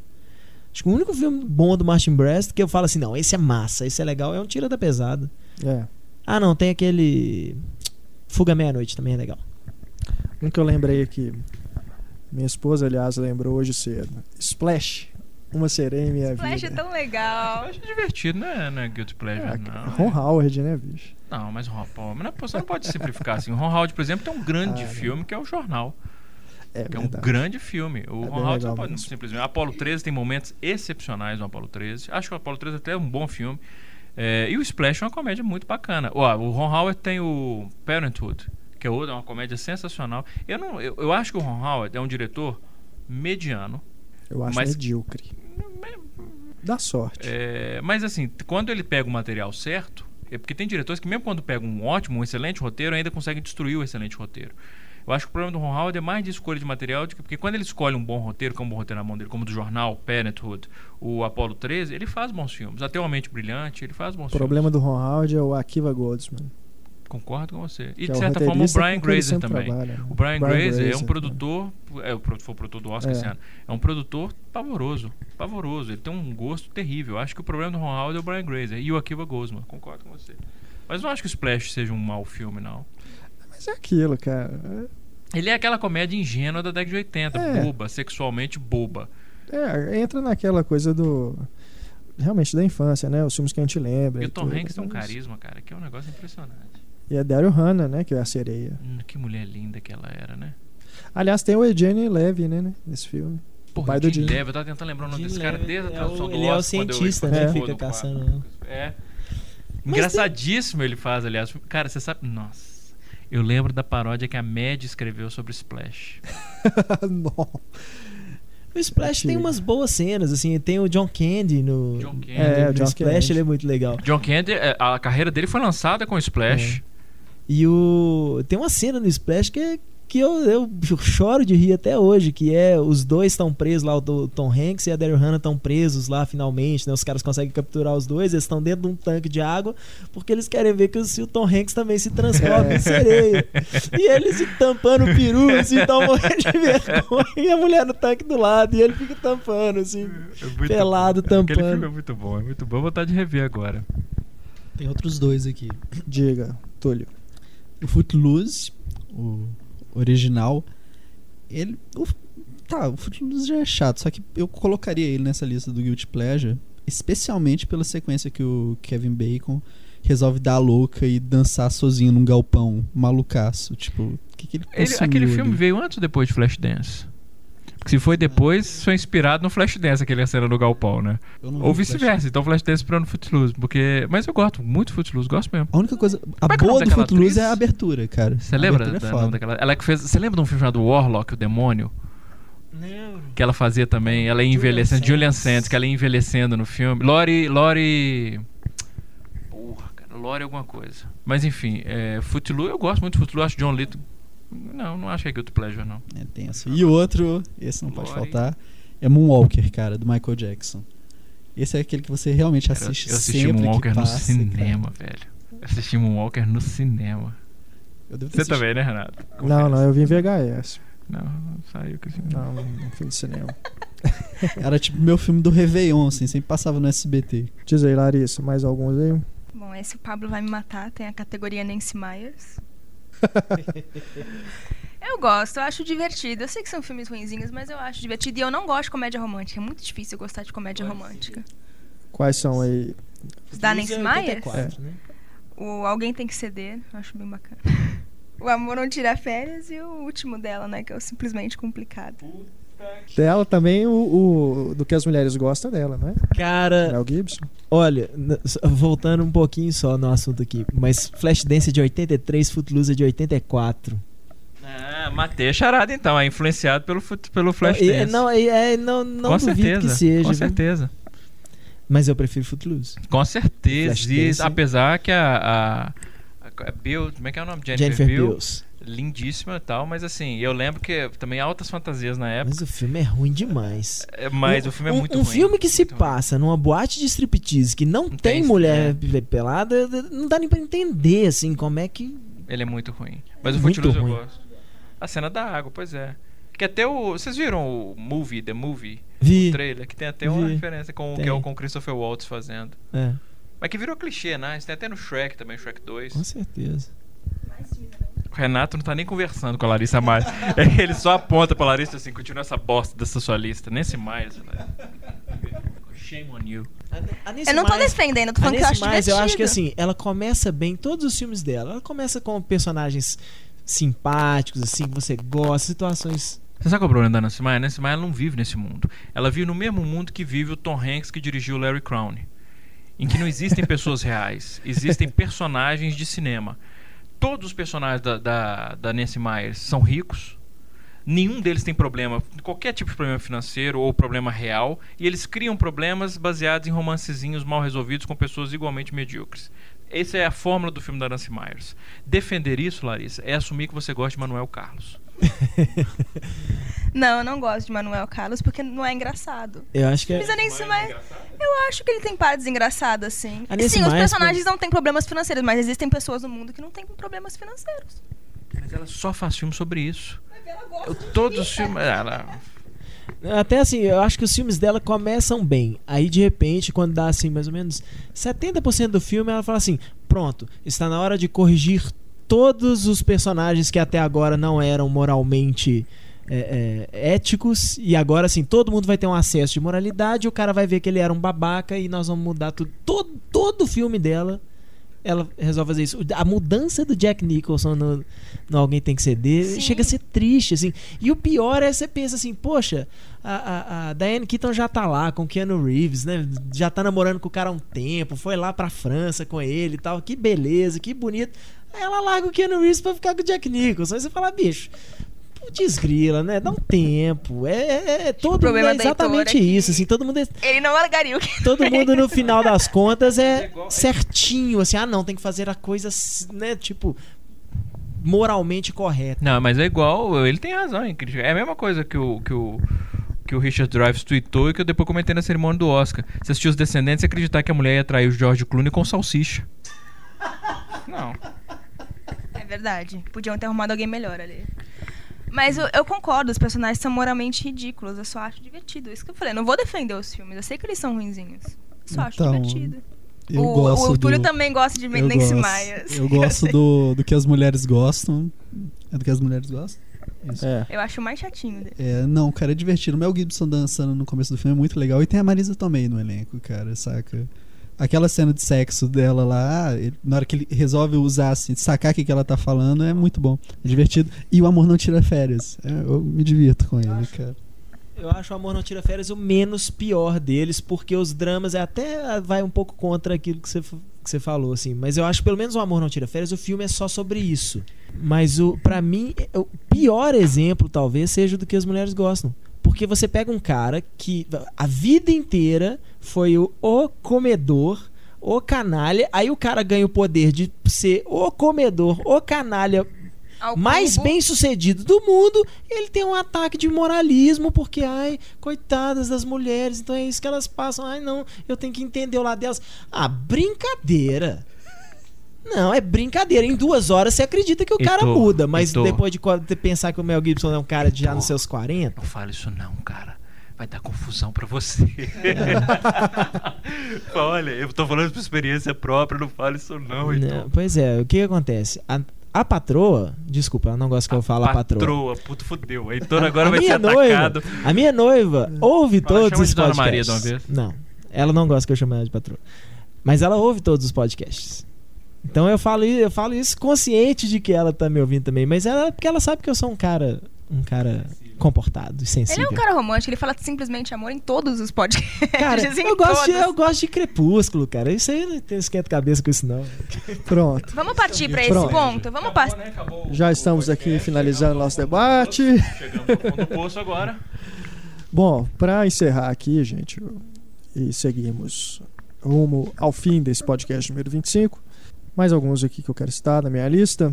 Primeiro, em homenagem ao Heitor, Superman 3, né, de 83, que tem aquela cena do ferro velho, Aquela que isso ali justifica velho o é, filme é todo. realmente, justifica o filme Não inteiro. só aquela cena, mas o Superman bêbado, né, cara? É, é Quando muito ele resolve também. ficar mal. Ele atirando, é dando peteleco nos amendoins, estourando as garrafas no bar. É. Isso quando ele. Sem falar na hora que ele vai na casa da Alana, né? E vai- acho que dá na televisão, no rádio, que tem um, um caminhão despencando de uma ponte. Aí ela fala com ele: Mas você não vai lá salvar? Você é um Superman, você não vai lá salvar o cara? E ele fala: Vamos, vamos relaxar um pouco.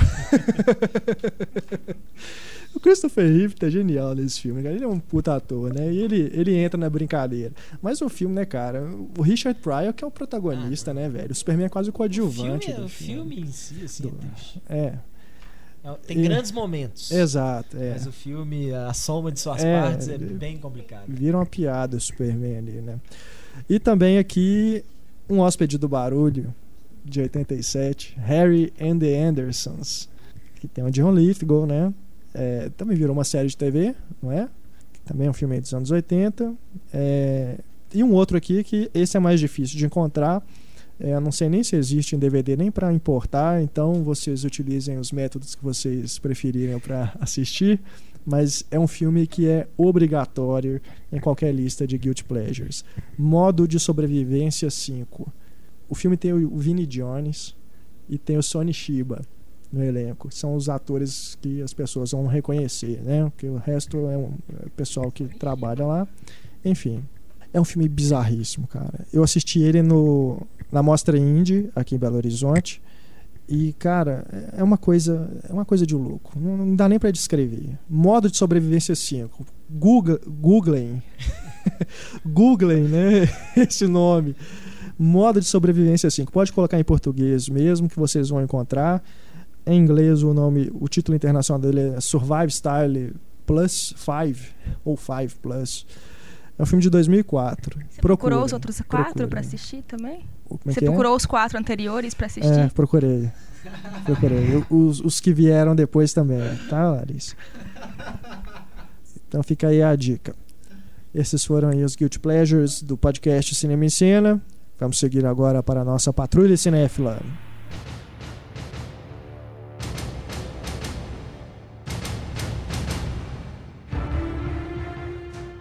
Galera, seguindo aqui com a nossa patrulha cinéfila, vamos começar com a mensagem da Marina Pompeu. Ela diz aqui: Olá a todos, na terça-feira de carnaval fui assistir a O Artista no cinema UCI Ribeiro do Shopping Guatemi Fortaleza. Todo mundo que foi assistir a esse filme deve ter uma história de pessoas conversando durante o filme e nessa sessão não foi diferente. Mas minha reclamação não é essa. Durante o filme, alguns funcionários entraram e saíram da sala e deixaram uma porta aberta, o que causou que o áudio da sala ao lado vazasse dentro da sessão.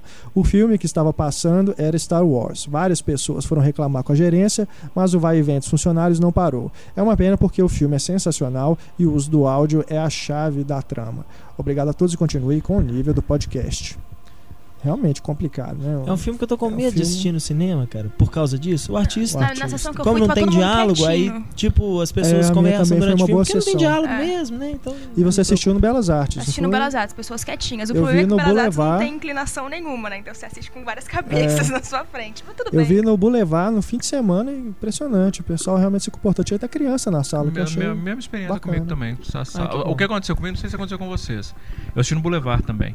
Com 10, 15 minutos de filme, várias pessoas levantaram e saíram. Eu vi relatos. Na minha sessão não aconteceu, não, mas eu vi E relatos. depois, realmente mas os que disso. ficaram, ficaram até o final e curtiram muito. Assim. Você via que as pessoas saíam felizes do cinema. Mas aquelas pessoas que entraram e com 10, 15 minutos falaram assim: Ué, é mudo, é preto e branco? Eu não sabia disso e, e vão É. embora.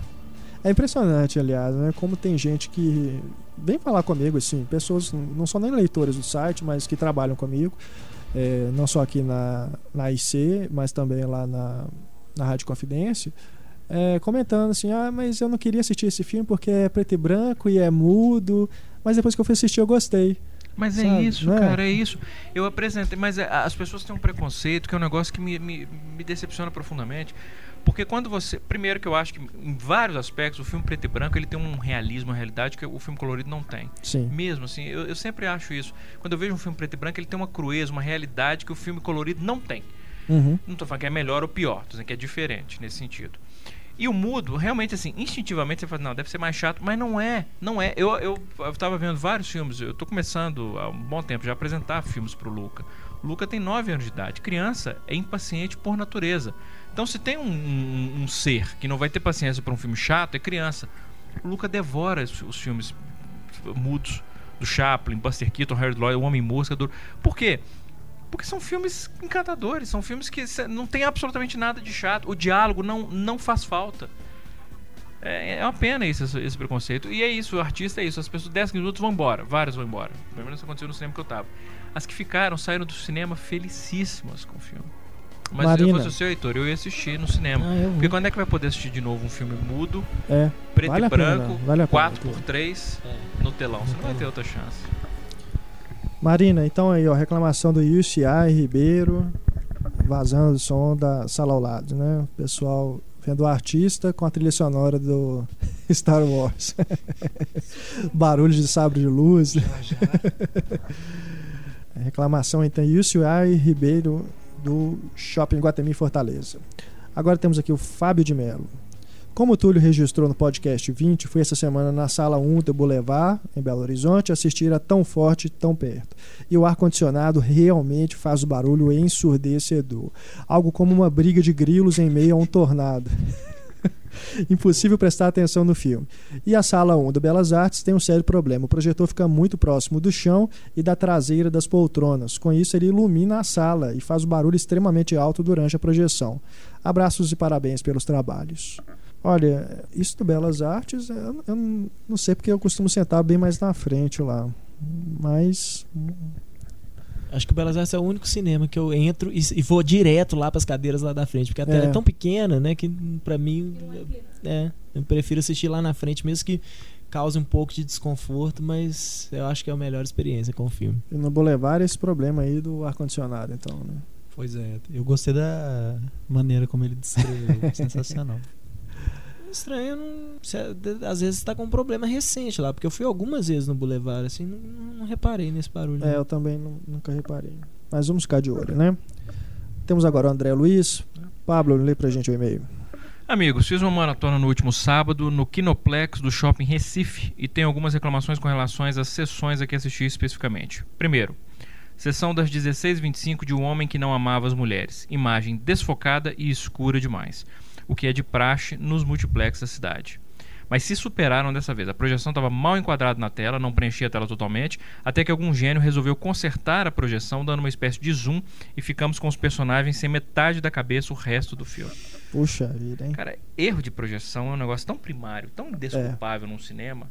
Pois, um, Errar projeção é um negócio que não tem sentido, cara. Não tem sentido. Os caras trabalham com isso. Enfim. Pessoal da Severiano Ribeiro, né? Vê é Kinoplex do Shopping Recife. Segundo, sessão. E essa coisa de economizar lâmpada de projetor também é uma, Nossa, é uma estupidez.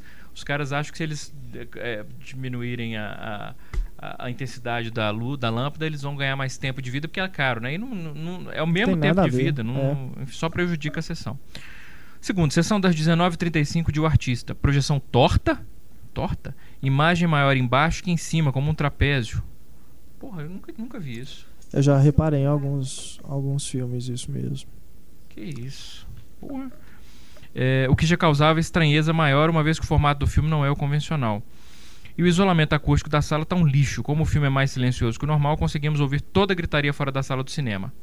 Terceiro, sessão das 21h40 de Star Wars, Ameaça Fantasma. Agora eu fico imaginando, o cara já tinha passado por duas sessões com problema. Aí o cara ainda vai para um terceiro filme no final do dia. Devia estar com um humor maravilhoso. Vamos ver o que aconteceu. Sessão das 21h40 de Star Wars Ameaça Fantasma. A sessão legendada era a última do dia. Portanto, os funcionários ficavam o tempo todo entrando na sala próximo do final do filme para ver se tinha acabado e ainda ficavam conversando próximo à entrada da porta, a po- a porta da entrada. Dá vontade de mandar os caras pra puta que o pariu, não dá? Vontade que você tem de chegar, assim, tem aqueles, aquelas salas que a- as cadeiras são pra cima da- do corredor por onde você entra, vontade que você tem de chegar na mureta ali e jogar o refrigerante em cima do Cuspir cara. nos caras, filhos da puta, os caras trabalham com isso. É, Teve o cúmulo de um dos funcionários entrar com um carrinho de lixo para fazer a limpeza da sala antes do final do filme. Bem antes, ainda na luta de sabres contra o Darth Maul. Imagina. Foram absurdas as intromissões dos funcionários que estavam com pressa de ir para casa e não respeitavam o direito das pessoas que pagaram para estar ali assistindo ao filme. Espero que possa surtir algum efeito essas reclamações. Desde já agradeço a atenção de vocês. Vocês têm prestado um excelente serviço à comunidade cinéfila. Kinoplex do Shopping Recife. Olha, Boicote! boicotem. Porque três sessões É. com problema de projeção, tela escura, tela torta, som errado e funcionário mal educado, Kinoplex do Shopping Recife. Eu já sei que quando eu for dar o curso em Recife, o curso. Porque eu sou assim, eu dou o curso no Brasil inteiro. Eu agora tô indo dar o curso em Campinas, depois vai dar o curso em Brasília, depois eu vou dar o curso em Porto Alegre, eu dou o curso no Brasil cutuca, inteiro. você fica, né, pô? Povo é, depois o povo me cutuca no Facebook e fala assim: por que esse povo tá me cutucando mandando foto de pau? É, Mas quando eu for dar o curso em Recife, eu não vou ao Kinoplex do Shopping Recife. Eu recomendo que vocês também não vão enquanto o Kinoplex Recife não fizer alguma coisa. É indesculpável esse tipo de. Fica de então, a Patrulha Cinéfila não recomenda o Kinoplex de. O? Shopping Recife. Shopping Recife. Kinoplex do Shopping Recife. Impressionante. Pra terminar aqui a Patrulha Cinéfila, temos o Alex Wendell. Axel. Axel, Axel. Ah, é diferente, hein? Axel, Axel Rose, né? Sempre fui um leitor esporádico do cinema em cena. Falei? Pode ler. Sempre fui um leitor esporádico do cinema em cena, desde que o endereço ainda era cinema.arte.br. Ah, good times. E devo acrescentar que já fui mais devotado a esta arte. Depois de um grande ato, acabei redescobrindo o site através dos podcasts que devo acrescentar, são ótimos. Mas vamos ao motivo das minhas cada vez mais escassas idas ao cinema. Já passei por diversos problemas técnicos e como sou realmente muito tímido, não tenho coragem de reclamar à gerência do cinema. Dentre todos os problemas, já vi uma sessão de Harry Potter em que as luzes acendiam e apagavam durante toda a projeção. Quando alguém finalmente levantava e saía da sala para reclamar, as luzes ficavam apagadas por um tempo mais longo, mas voltavam a acender. Foi ridículo. Assisti uma sessão de O Senhor dos Anéis, O Retorno do Rei. No. O cara tá voltando lá atrás mesmo. O cara tá reclamando de uma sessão em 2003. Se, se ele guardou na alma mesmo, né? É. Olha, eu fui ao cinema uma vez há oito anos e foi horrível. É. E da qual o som passou a sair exclusivamente pelas caixas frontais. O cara guardou o que aconteceu na sessão há oito anos. Foi realmente traumático, né? Porra, esse cara. Ele é um menininho do tão longe, tão perto. Tão forte, tão. Lo, tão, fo- Tão tão forte, chato tão e tão longo. É a mesma coisa. É, ficando a fala dos personagens realmente inaudível. Assisti uma sessão de Minority Report na qual durante a metade do filme a projeção parou. Algumas pessoas levantaram e saíram da sala, creio eu, acreditando se tratar de um intervalo. Porém, um minuto depois, a projeção foi retomada e aquele espaço de tempo foi perdido, pois o filme não continuou de onde parou. Creio ter sido algum problema do rolo do filme. Meu último relato não é um problema técnico, mas sim um problema de educação mesmo. Quando eu estava assistindo a Casa Blanca em 1941, é... Vai ser um problema de educação mesmo. Estava assistindo a Watchmen quando algo que eu não sei se foi uma lata de refrigerante ou um copo de plástico me atingiu na cabeça vindo de trás de mim. Que isso, cara. Essa foi a gota d'água. Depois de desse futebol. incidente, não fui mais a esse cinema em questão. Aos problemas técnicos reportados foram no UCI Kinoplex Shopping Tacaruna, em Recife. Porra, Kinoplex em Recife? É, cara. Entrega pra Deus, né? Há oito anos, né? E são diferentes, né? Esse é do Shopping Tacaruna, em Recife, o outro é do Shopping Recife. E o último... o, o outro que o rapaz re- reclamou, ele não colocou qual é a rede, né? Mas como esse aqui é UCI Kinoplex, eu acredito que lá também deve ser UCI. Pois é, porque mas ele não sabe a- se é a- a UCI ou rede. se é Severiano Ribeiro, que a Severiano Ribeiro também usa esse termo Kinoplex, mas enfim. É. E o último problema ocorreu no Multiplex Boa Vista. Ambos funcionam em shopping centers. Acredito que ambos. Se eu tivesse lido um pouco mais, a gente já tinha chegado a resolver.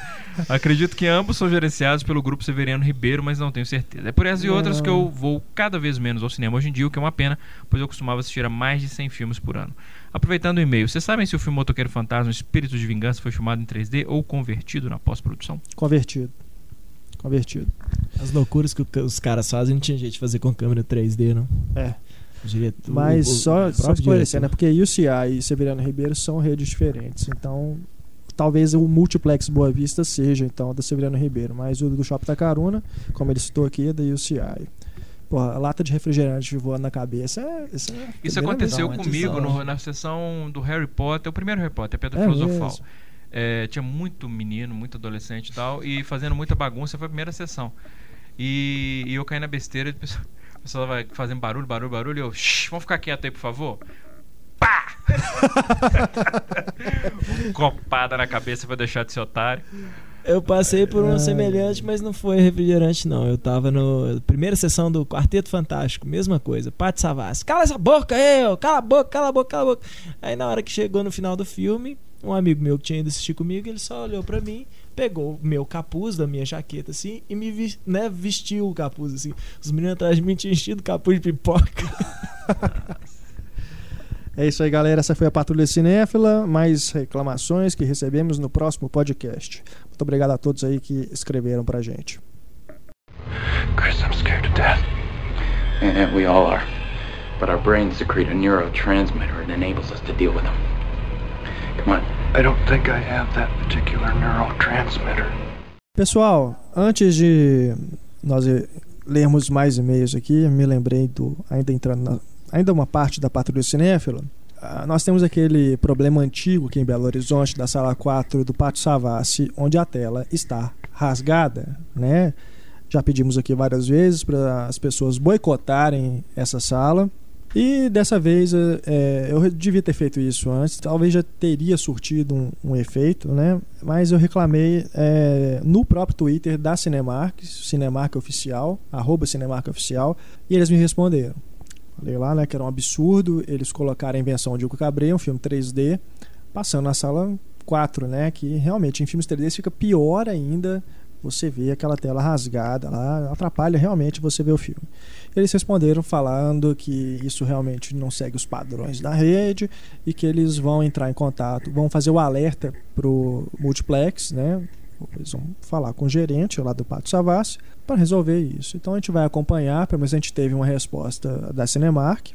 Então vamos acompanhar essa situação aí e vamos acompanhar mesmo. É, vamos ficar em cima disso porque é realmente um absurdo você pagar 25 reais para assistir um filme 3D e a, um filme com a tela rasgada. Mesmo quando você vê um filme em casa com a tela da sua TV quebrada.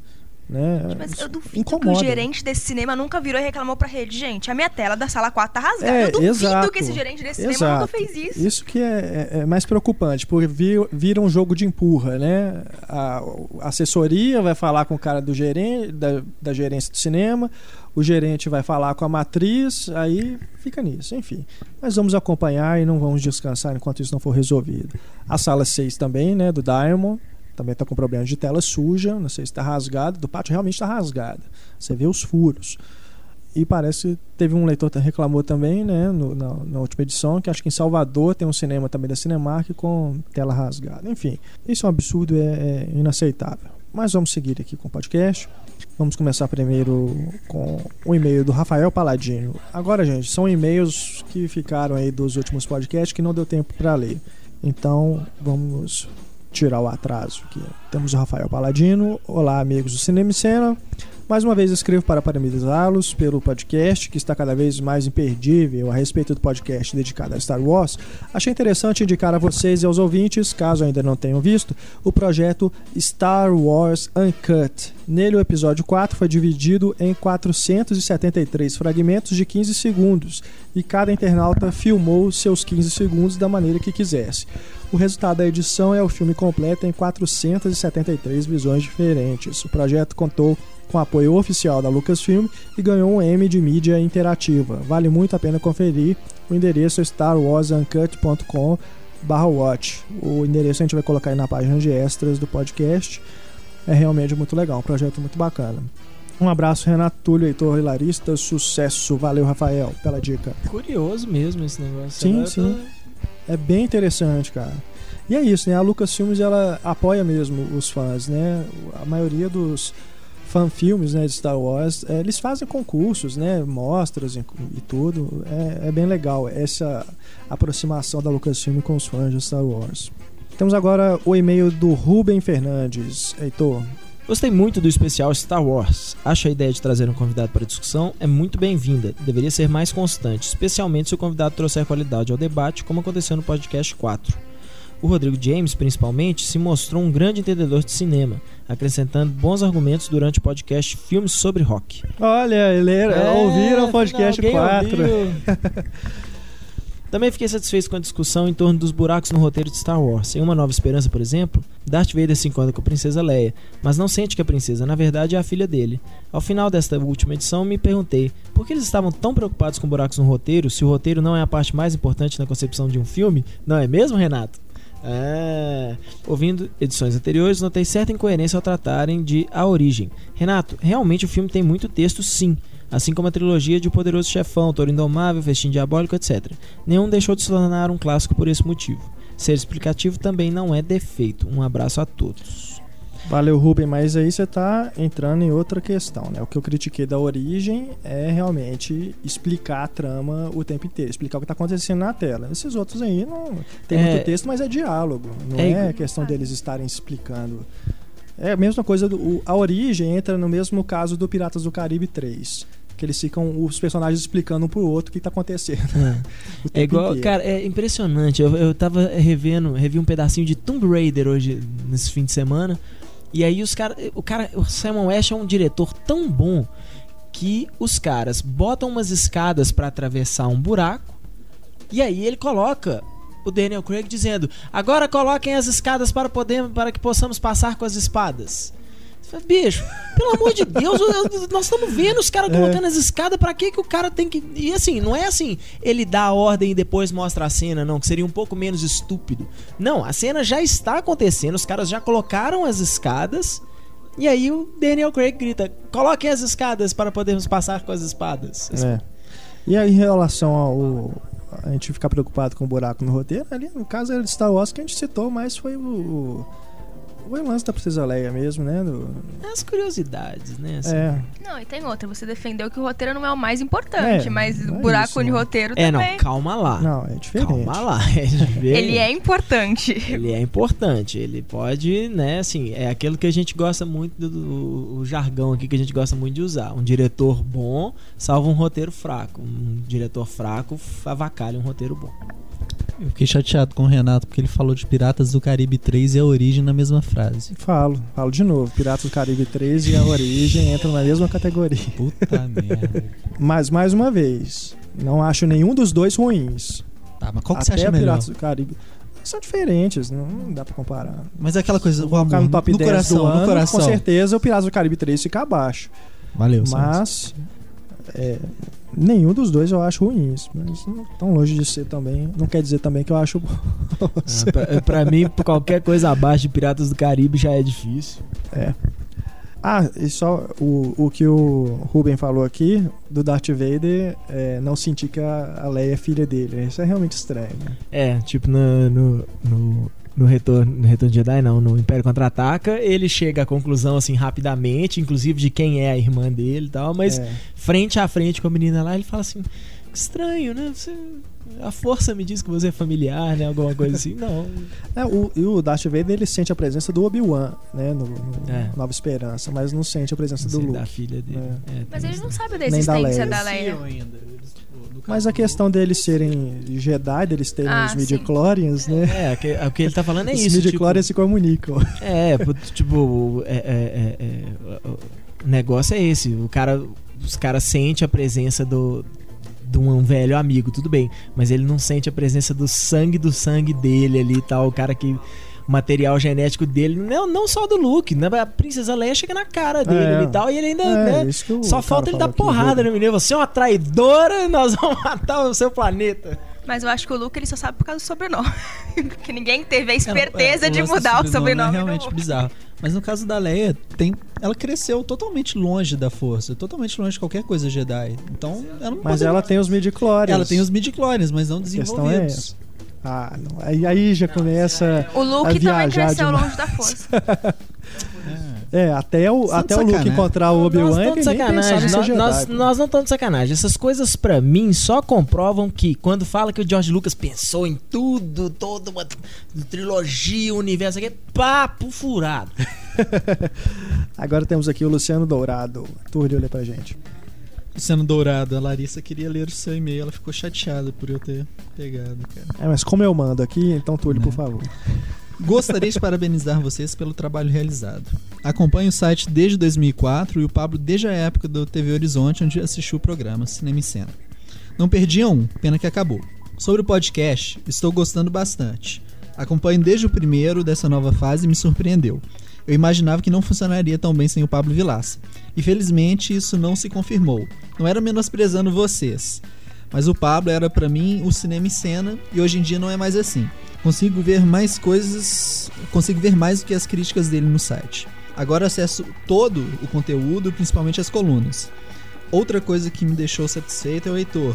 Pra mim ele seria o alívio cômico do podcast e vi que ele é uma enciclopédia do cinema. Conhece muito. Mas gosto de todos. Túlio, meu nome tem dois L's, tá? É, Larissa e o Renato. Fico ansioso sempre pelo próximo podcast. Assim que sai, já saio, baixo e copio para o meu celular. Vocês são meus companheiros de caminhada. Legal. Desejo muita sorte e espero que vocês melhorem sempre. Sou fã de vocês. Muito Vendo, obrigado. Heitor? Enciclopédia. O Renato não- separou emocionado todos os, hoje, os e-mails. É, acho que. Ou então eu dei sorte no- no- nessa semana, assim, no- nos e-mails aqui. Pô, valeu demais, Luciano. Obrigado mesmo, cara. Agora temos aqui o Tomás Rodrigues Boeira. Heitor, lê pra gente. Tô brincando, Larissa. Larissa, por favor. Aê, finalmente.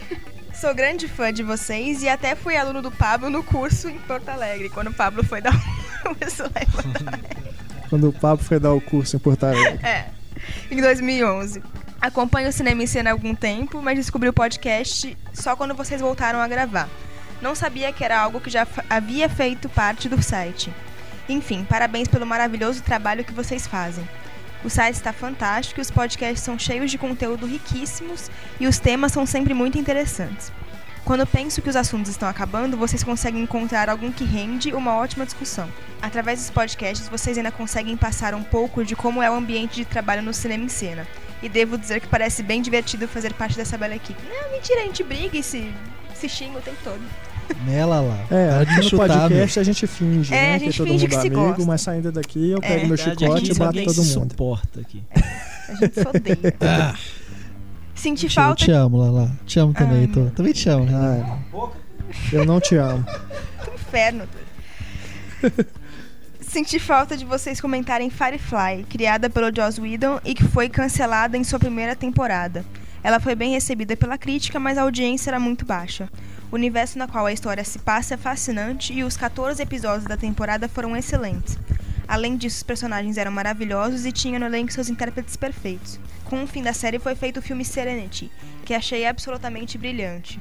Por tudo isso, torço bastante para que Joss Whedon faça um bom trabalho dirigindo Os Vingadores. Apoiado. Verdade. Agora- Ele tá falando aí porque ele deve ter escutado o podcast de séries. É. né? Mas, Mas é... Firefly é legal e o, Serenity é muito Cara, bom. e sabe o que que é triste, cara? Firefly foi. é, Não sei o que que deu na cabeça da Fox que eles ferraram a série desde o começo. Então, assim, primeiro, pra começar, botaram num horário horrível, que era sexta-noite, se eu não me engano, que é- já é estreando, assim, na, que o povo fala que é onde as séries vão pra morrer. Você bota na sexta-noite porque ninguém tá em casa, ninguém assiste. E Firefly era muito legal. Aí os caras começaram a passar os episódios fora de ordem. Ela é, ela é né, cronológica, cara? É eles passaram brincadeira. fora de ordem, pura e simplesmente. Parece que brigaram com. Talvez brigaram com o Joss é, parece Whedon, aquelas né? coisas assim, tentaram tomar o controle do Joss Whedon É, e ele falou, não, então, cara." né, então não quero mais fazer, tá? Ah, não-. Porque é impressionante, a série é muito boa, Muito cara. boa. Recomendo quem tiver acesso aí comprar o, o box com a série completa, são só 14 episódios. É muito boa a série. Eu que nunca é- não era fã do Joss Whedon nem nada, eu assisti Firefly e falei, pô, se Não, é, e eu conheci pelo Serenity. Isso é, é curioso. é, eu vi o Serenity primeiro E também. aí que eu falei, porra, e aí a continuação, eu nunca tinha visto a série, É. você achei do caralho. Agora temos aqui mais duas mensagens. Ângelo Israel. Ele diz aqui: Boa noite a todos os podcasts. Boa noite, Ângelo. Boa noite. Já consegui me atualizar e escutei 20 podcasts em uma maratona única. Caralho, velho. Uau. Ângelo, dorme um pouco. Não, faz as contas, favor. cara. Tem duas horas cada um, vim dá 40 horas. Ele passou quase dois dias sem dormir. Caramba, cara. Pô, a gente fica lisonjeado, cara. Ele Você- deve estar com raiva da Você gente. conseguiu né? ficar. Ficou, é, não aguento mais, né? Isso é A gente relação, espera que o né? Ângelo esteja escutando esse podcast, né? que ele esteja vivo ainda. Ele diz aqui que escutava até lavando roupa. É, também, né, cara? Se você ficasse deitado escutando podcast 40 horas né, escutando podcast, a gente realmente ia, ia ficar preocupado aqui com o seu estado de saúde. E ele diz aqui, continuando. Parabéns ao impressionante trabalho de vocês. Lembrando do podcast 10 títulos de filmes mal traduzidos, fui pego em um trailer de Tão Forte, Tão Perto, onde o Tom Hanks fala The Rock e fui surpreendido com a legenda Você é demais. Eu não vi o trailer, mas será que é The Rock mesmo? Será Talvez seja You Rock? Rock. Que se for You Rock, é porque. Aí tá, tá, tá certa a tradução, né? Que é uma gíria, né?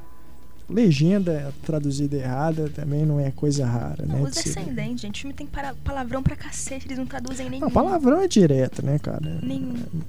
É muito difícil. Né? É muito traduzem difícil. go fuck yourself como vai se catar. É, vai se catar. Dane-se. Você é um cocô. Não lembrei, é, foi vai para aquele lugar, vai É. para aquele lugar. E então o Ângelo diz aqui: meu inglês é limitado, mesmo assim não passou em branco. Fico pensando quanto se perde do filme com traduções sem noção como essa. Vai uma dica para o podcast 100. Já tá lá na frente, né? Que seja em um auditório para uma edição em vídeo com os fãs do Brasil. Poxa vida, tomara que lá no 100 já esteja nesse nível, né? De estar com esse cacife de fazer podcast com auditório. Bacana, Ângelo, valeu sua mensagem. E para terminar, temos aqui o Moacir Paulo da Silva Alcântara. Olá a todos do Cinema em Cena, gostaria de dizer que sou fã do podcast e esse é o primeiro e-mail que envio a vocês. Gostaria de fazer um breve comentário sobre o podcast 21, quando a refilmagem é melhor. É para informar a vocês que existe sim uma versão americana de um filme nacional, o filme Meu Adorável Fantasma, de 1982, com Jeff Bridges, James Caan e Sally Field, é refilmagem do filme de Bruno Barreto, Dona Flor e seus dois maridos, de 76.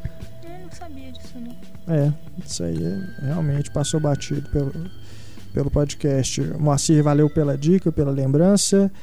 E é isso, podcast Cinema e Cena, edição número 25, vai ficando por aqui. Agradecendo a todo mundo que escreveu pra gente e todo mundo que está escutando quietinho, né? Que nunca escreveu, escrevam. Percam a timidez, mandem suas mensagens pra gente, comentem não só no nosso e-mail, cinema.cinemicena.com.br, mas também na página do podcast, no nosso Twitter, né, arroba cinemicena, e no Facebook, facebook.com barra cinemicena. Estamos aguardando as suas mensagens. Tudo que está olhando para mim com essa cara risonha. Eu quero me despedir de uma forma diferente. É? Sim. Eu quero falar Ah. com nossos ouvintes o seguinte. Diga onde você vai, que a gente vai varrendo. Nossa senhora. Escrevam sobre isso. Podem xingar o Túlio, não tem problema. Podem a gente xingar, lê. podem xingar. A gente lê. escrevam mostrando pro Túlio por que. Escrevam mostrando como é que ele está errado, né? Em dizer que molejo é melhor que os Beatles. Olha, a resposta mais engraçada ganha um prêmio que eu não tenho a menor ideia, mas eu me comprometo de alguma maneira. que é brincadeira, Tem que ser né, engraçado. Túlio? A É gente isso aí, defende pessoal. que gosto não se discute, mas essa se discute sim, e você está errado. Não justifiquei muito bem, tô errado, né? Agradecendo aí a presença do Túlio, Larissa, Heitor, Pablo. E agradecendo, lógico, a audiência de vocês. Podcast Cinema e Cena volta na próxima quinta-feira. Eu sou Renato Silveira. Aquele abraço para vocês e tchau.